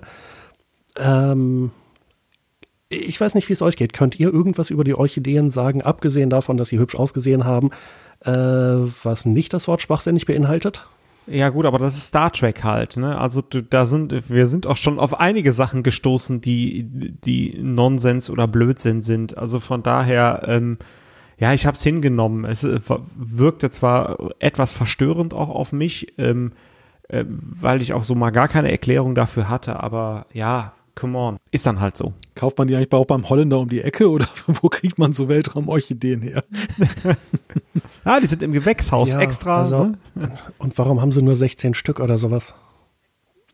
Also ich war da echt komplett sprachlos. ähm, ich ich habe echt davor gesessen, so, was? Hä? Was wollen die? Ernsthaft? Nee, ne? Äh, und die Figuren sagen ja noch, was ist das denn? Sieht aus wie Orchideen. Und das war es ja dann irgendwie auch. Äh, also das, nee, wirklich sprachlos. Ich, ich kapiere es nicht. Ja, man muss schon sagen, dieses Finale hat echt den Bullshit-Faktor nochmal auf neue Höhen getrieben. Das ist, ähm, und ich habe tatsächlich bis zuletzt nicht die Hoffnung aufgegeben. Ich habe diesen ersten Teil gesehen, dieses Zweiteilers, und dachte, naja, das ist irgendwie die Hinführung zu irgendetwas. Der zweite wird entschädigen und dann, dann bin ich auch ein Stück weit fassungslos rausgegangen, wie das halt alles endete. Und die Orchideen waren wirklich ein elementarer Bestandteil dessen. Das ist ja eine goldene Star Trek-Regel, dass der zweite Teil von einem Mehrteiler eher immer schlechter ist. Ja. Ja, das stimmt. Äh, es gab allerdings eine Frage, die ich mir zu den Orchideen gestellt habe und ich habe hm, sie nicht abschließend beantworten können. Vielleicht wisst ihr mehr. Im Vorspann von Discovery fliegt die Discovery an irgendeiner so Blume, na sagen wir mal Pflanze, äh, vorbei. War das so eine Orchidee? Es würde zumindest von den Größenverhältnissen, na eigentlich auch nicht passen. Ich habe mir vorhin noch mal wirklich einen Discovery-Vorspann angeguckt. Sah, ich weiß es nicht, ob das jetzt so ein Ding war, aber da musste ich zumindest mal dran denken, weil es so das Einzige ist, wo irgendwie Riesenblumen in Star Trek vorgekommen sind. Zumindest, wo ich mich dran erinnern kann. Vielleicht noch ein Aspekt, der natürlich auch von ganz zentraler Bedeutung ist für eine Serie. Ähm, die Musik. Ich fand sie gut. Ja, sie hatte, sie hatte, glaube ich, in den Themen immer mal wieder Anspielungen auf äh, bekannte Musikstücke. Es kann sein, aber da war ich mir auch unsicher, als Seven of Nine auftritt, dass man leicht irgendwie Voyager äh, Töne äh, hört. Ähm, jedenfalls bei ihrem ganz kurzen Auftritt ähm, äh, mit Picard, sie schulden mir ein Schiff. Ähm, das fand ich eigentlich immer passend, die Musik. Ähm, sowohl, wir hatten das ja in der letzten Folge schon analysiert, die Flötentöne ähm, im Intro und bei Picard an der einen oder anderen Stelle auch mal ein paar TNG-Klänge. Also von daher ähm, fand ich es ganz gut und hat mich nicht wirklich gestört, die Musik. Ich, ich fand, die Musik war, und das ist bei Star Trek ja auch nicht immer so gewesen, respektvoll gegenüber dem Original. Thorsten, du hast es ja gerade schon gesagt, so dass immer mal wieder ein paar Themen antönten, wo man zumindest dann assoziierte mit, das war Voyager, das war TNG. Und ich kann mich erinnern, eine Sache, die mich bei den TNG-Filmen nach Generations äh, geärgert haben, war, bei Generations hatten wir noch Dennis McCarthy als äh, Komponisten, der sehr stark auch in diesem Serien Thema war. Und ähm, ab First Contact mit Jerry Goldsmith ähm, wurde es dann anders. Obwohl Goldsmith ja nun auch ein, sag ich mal, Urgestein, noch eher noch als McCarthy der, der Komponisten ist. Aber ich fand halt, er stülpte TNG etwas über, was für mich so geschmackstechnisch nicht gut passte und auch ein Stück weit respektlos war gegenüber der Serie. Und ähm, das finde ich wiederum hier bei der Serie gut. Dass der, der Jeff Russo, der nimmt so das auf, er, er führt es fort, man kann es finden, wie man will. Es ist auf jeden Fall nicht schlecht. Und ähm, das finde ich erstmal per se, das, das gibt erstmal Pluspunkte. Äh, ich finde, das ist auch ein Aspekt, wo man äh, positiv merkt, äh, dass eben diese Serie offensichtlich am Stück konzipiert wurde. Denn bei Next Generation war ja die Arbeitsbelastung für die Komponisten so hoch, dass sich drei oder vier Leute abgewechselt haben, äh, weil die es also nicht geschafft haben, pro Woche den Soundtrack für eine Folge zu komponieren, äh, wenn sie das zwei, drei Mal am Stück machen müssten. Und ähm, der Jeff Russo hat aber offensichtlich ja nun die Zeit, jeder Folge eben genügend ja, Zeit zu widmen, um sich da auch wirklich richtig, richtig gute Sachen einfallen zu lassen. Ähm, die Leistung, die er da abliefert, die finde ich wirklich echt gut. Da haben wir doch jetzt so ein ziemlich versöhnliches persönlichen Punkt noch gefunden im Verlaufe dieses Trackcards. Sehr schön, sehr, sehr schön. Ja, die Serie war scheiße und im Prinzip war alles kacke, aber die Musik war ja, gut. Genau. Genau, sonst würde ich nämlich zur großen Schlussrunde kommen und da würde ich diese drei Fragen, die wir uns aufgeschrieben haben, auch gleich mal alle verquicken miteinander. Die Fragen lauten, ist das Star Trek? Wie soll das weitergehen? Und das gemeinsame Fazit. Jan, was sagst du? Also für mich ist es das wenigste Star Trek seit den neuen Kinofilmen, von denen ich ja nun auch kein großer Fan bin. Äh, Discovery gefällt mir in der Hinsicht deutlich besser. Äh, wie es weitergehen soll, pff, äh, eigentlich ist es mir fast egal.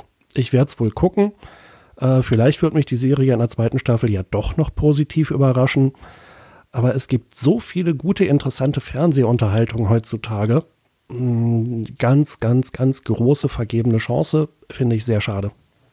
Also ich habe mich so ein bisschen gefühlt wie, äh, wie so einer der Opas aus der Muppet Show. Äh, damals, ähm, die Fans der Classic-Serie haben auch übelst über TNG und das TNG-Universum gewettert. Ähm, ich muss sagen, zu Unrecht. Ähm, aber hier bin ich jetzt so ein bisschen hin und her gerissen, ob ich auch so ein Me Mecker-Opa bin, der sagt, mh, hm, äh, an die, die TNG, DS9, Voyager-Zeiten kommt nichts ran. Ähm, Star Trek hat sich weiterentwickelt. Ob es noch das TNG Star Trek ist, ich würde sagen nein. Es scheint eine Facette von Star Trek zu sein, die ähm, ja auch Charaktere rüber retten lässt, die aber ja ihr Potenzial nicht ausschöpfen, die, die Stärken nicht ausspielen es wird mit Sicherheit einen Plot geben, ähm, um das weiter zu spinnen. Man hätte das aber auch jetzt äh, dabei belassen können und vielleicht sogar Picard sterben lassen können. Wäre auch okay für mich gewesen. Ähm, ich bin bei Jan, ich werde es mir auch angucken, aber ähm, ich habe in den letzten Jahren auch Serien erlebt, die deutlich besser sind und dagegen muss äh, auch Picard antreten. Also wir haben House, House of Cards heute erwähnt. Ähm, ich bin großer Game of Thrones Fan ähm, und dagegen kann Picard bei aller Liebe für den Charakter Picard leider nicht ankommen. Und ähm, die Serie war in Ordnung, hat mich unterhalten, hat mich aber auch nicht vom Hocker gerissen und ich werde weiterhin noch an fantastische TNG-Folgen äh, zurückdenken mit PK und die Serie hier reiht sich da leider nicht ein. Gleich guckst du nochmal das Gesetz der Edo, ne? den, den, Gott der Mintakana ziehe ich mir Sorry. gleich rein, mein Freund. Kraft der Träume, oh. Kraft der Träume, mein Lieber. Nee, aber vielleicht gucke ich mir wirklich noch das Gesetz der Ido an. vielleicht ist PK ja doch nicht so schlecht im Vergleich. Malte. Also für mich, für mich ist Star Trek PK wie das Panini-Sammelalbum zu TNG. Es ruft irgendwie gute Gefühle auf weil man irgendwie so, man, sieht, man hat ein Wiedersehen mit geliebten Charakteren. Ähm, es wird einem eine Menge Geld aus der Tasche gezogen, weil man viel zu viele Tütchen kaufen muss, um das irgendwie zuzukleben und am Ende kriegt man es sowieso nie richtig voll und es bleibt unbefriedigend. und es ist irgendwie, und es lebt halt auch von der Vergangenheit. Ne? Also es bezieht sich auf irgendetwas, was in der Vergangenheit ist und es weiß genau, dass ich darauf abfahre, aber es entwickelt es nicht irgendwie so weiter in dem Stile, wie es mal war. Es löst nicht die Gefühle bei mir aus, die ich mal hatte. Und das, so, so würde ich mein, mein derzeitiges Erleben von dieser Serie beschreiben. Ja, ich werde mir das weiterhin angucken, alleine schon, weil ich natürlich diese dürftigen, ich, ich sag mal wirklich, dieses dürftige Etwas, was diese Serie hat, nämlich diese wunderbaren Charaktere nochmal zu überleben, äh, erleben, meine, meine Jugend Revue passieren zu lassen und wenn dann eben dann Riker und Picard und sonst wen halt nochmal in Aktion zu sehen. Das, das alleine ist schon Grund genug, sich das anzugucken, aber gleichzeitig überkommt mich Traurigkeit bei dem Gedanken, dass es eben, dass eben nicht viel mehr davon übrig geblieben ist. Und ähm, das ist das Fazit dieser ersten Staffel. Nun ist das vielleicht aber auch ein altes Star Trek-Gesetz, was hier greift. Wir haben ja gerade schon Kraft der Träume angesprochen, dass ja nun die mindestens die erste Staffel einer Star Trek-Serie immer schlecht ist und danach geht es bergauf oder, oder auch zwei Staffeln später. Vielleicht gibt es nur einen Funken Hoffnung. Aber ich finde auch, diese Serie entlässt uns ja auch mit einem, mit einer Szene, die ja irgendwie auch gar nicht wirklich Geschmack auf mehr macht. Also wenn ich so an Discovery denke, da ist ja wenigstens mit dem Auftauchen der Enterprise irgendwie noch so eine Lunte gelegt worden, dass man gesagt hat, hm, was ist das denn jetzt? Und jetzt lernen wir doch mal mhm. Spock da kennen in der neuen Version. Lunte, ein Ei hat man den ins Nest gelegt. und, und, und hier ist es halt so, sie fliegen halt weg, engage, und das war's dann. Ne? Das ich, ich bin nicht wirklich daran interessiert, eigentlich zu erfahren, wie es weitergeht mit Picard in seinem neuen Androidenkörper mhm, ja. und mit den, ja, diesen ganzen kaputten Charakteren, die da jetzt auf der Brücke sitzen. Das ist eigentlich, eigentlich ich kann es mir angucken, aber es ist mir irgendwie auch ein Stück weit egal. Und das ist eigentlich, die, dieses Egalsein alleine schmerzt mich schon ein wenig, weil das ist eigentlich nicht das, was ich mir zum Ende dieser ersten Staffel gewünscht habe, wie ich da rausgehe. Leider ist es so. Ich glaube, wir haben nicht mal Star Trek 5 so heftig verrissen. Nee, Ach, Star Trek 1 vielleicht. Ich denke, nach dieser Folge wird uns kein, keiner danken. Aber ich meine, Star Trek 5 hatte natürlich auch die großartige Frage, wozu braucht Gott ein Raumschiff?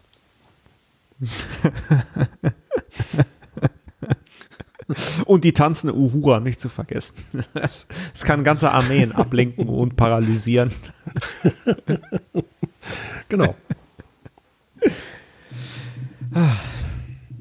Tja. Ja. Guckt ihr denn noch ja. die zweite Staffel von PK?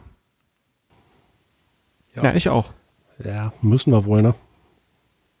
Nützt nichts. Oh. Wir sprechen auch darüber.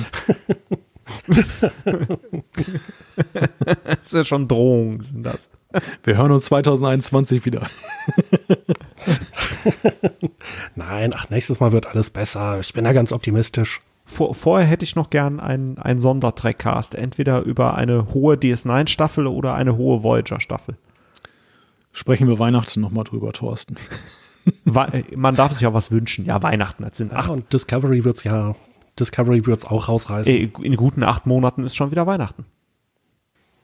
Ja. Mal gucken, ob wir dann ja, rauskommen, wieder aus unseren Häusern und dich besuchen können, um dir das Geschenk zu überbringen, Thorsten.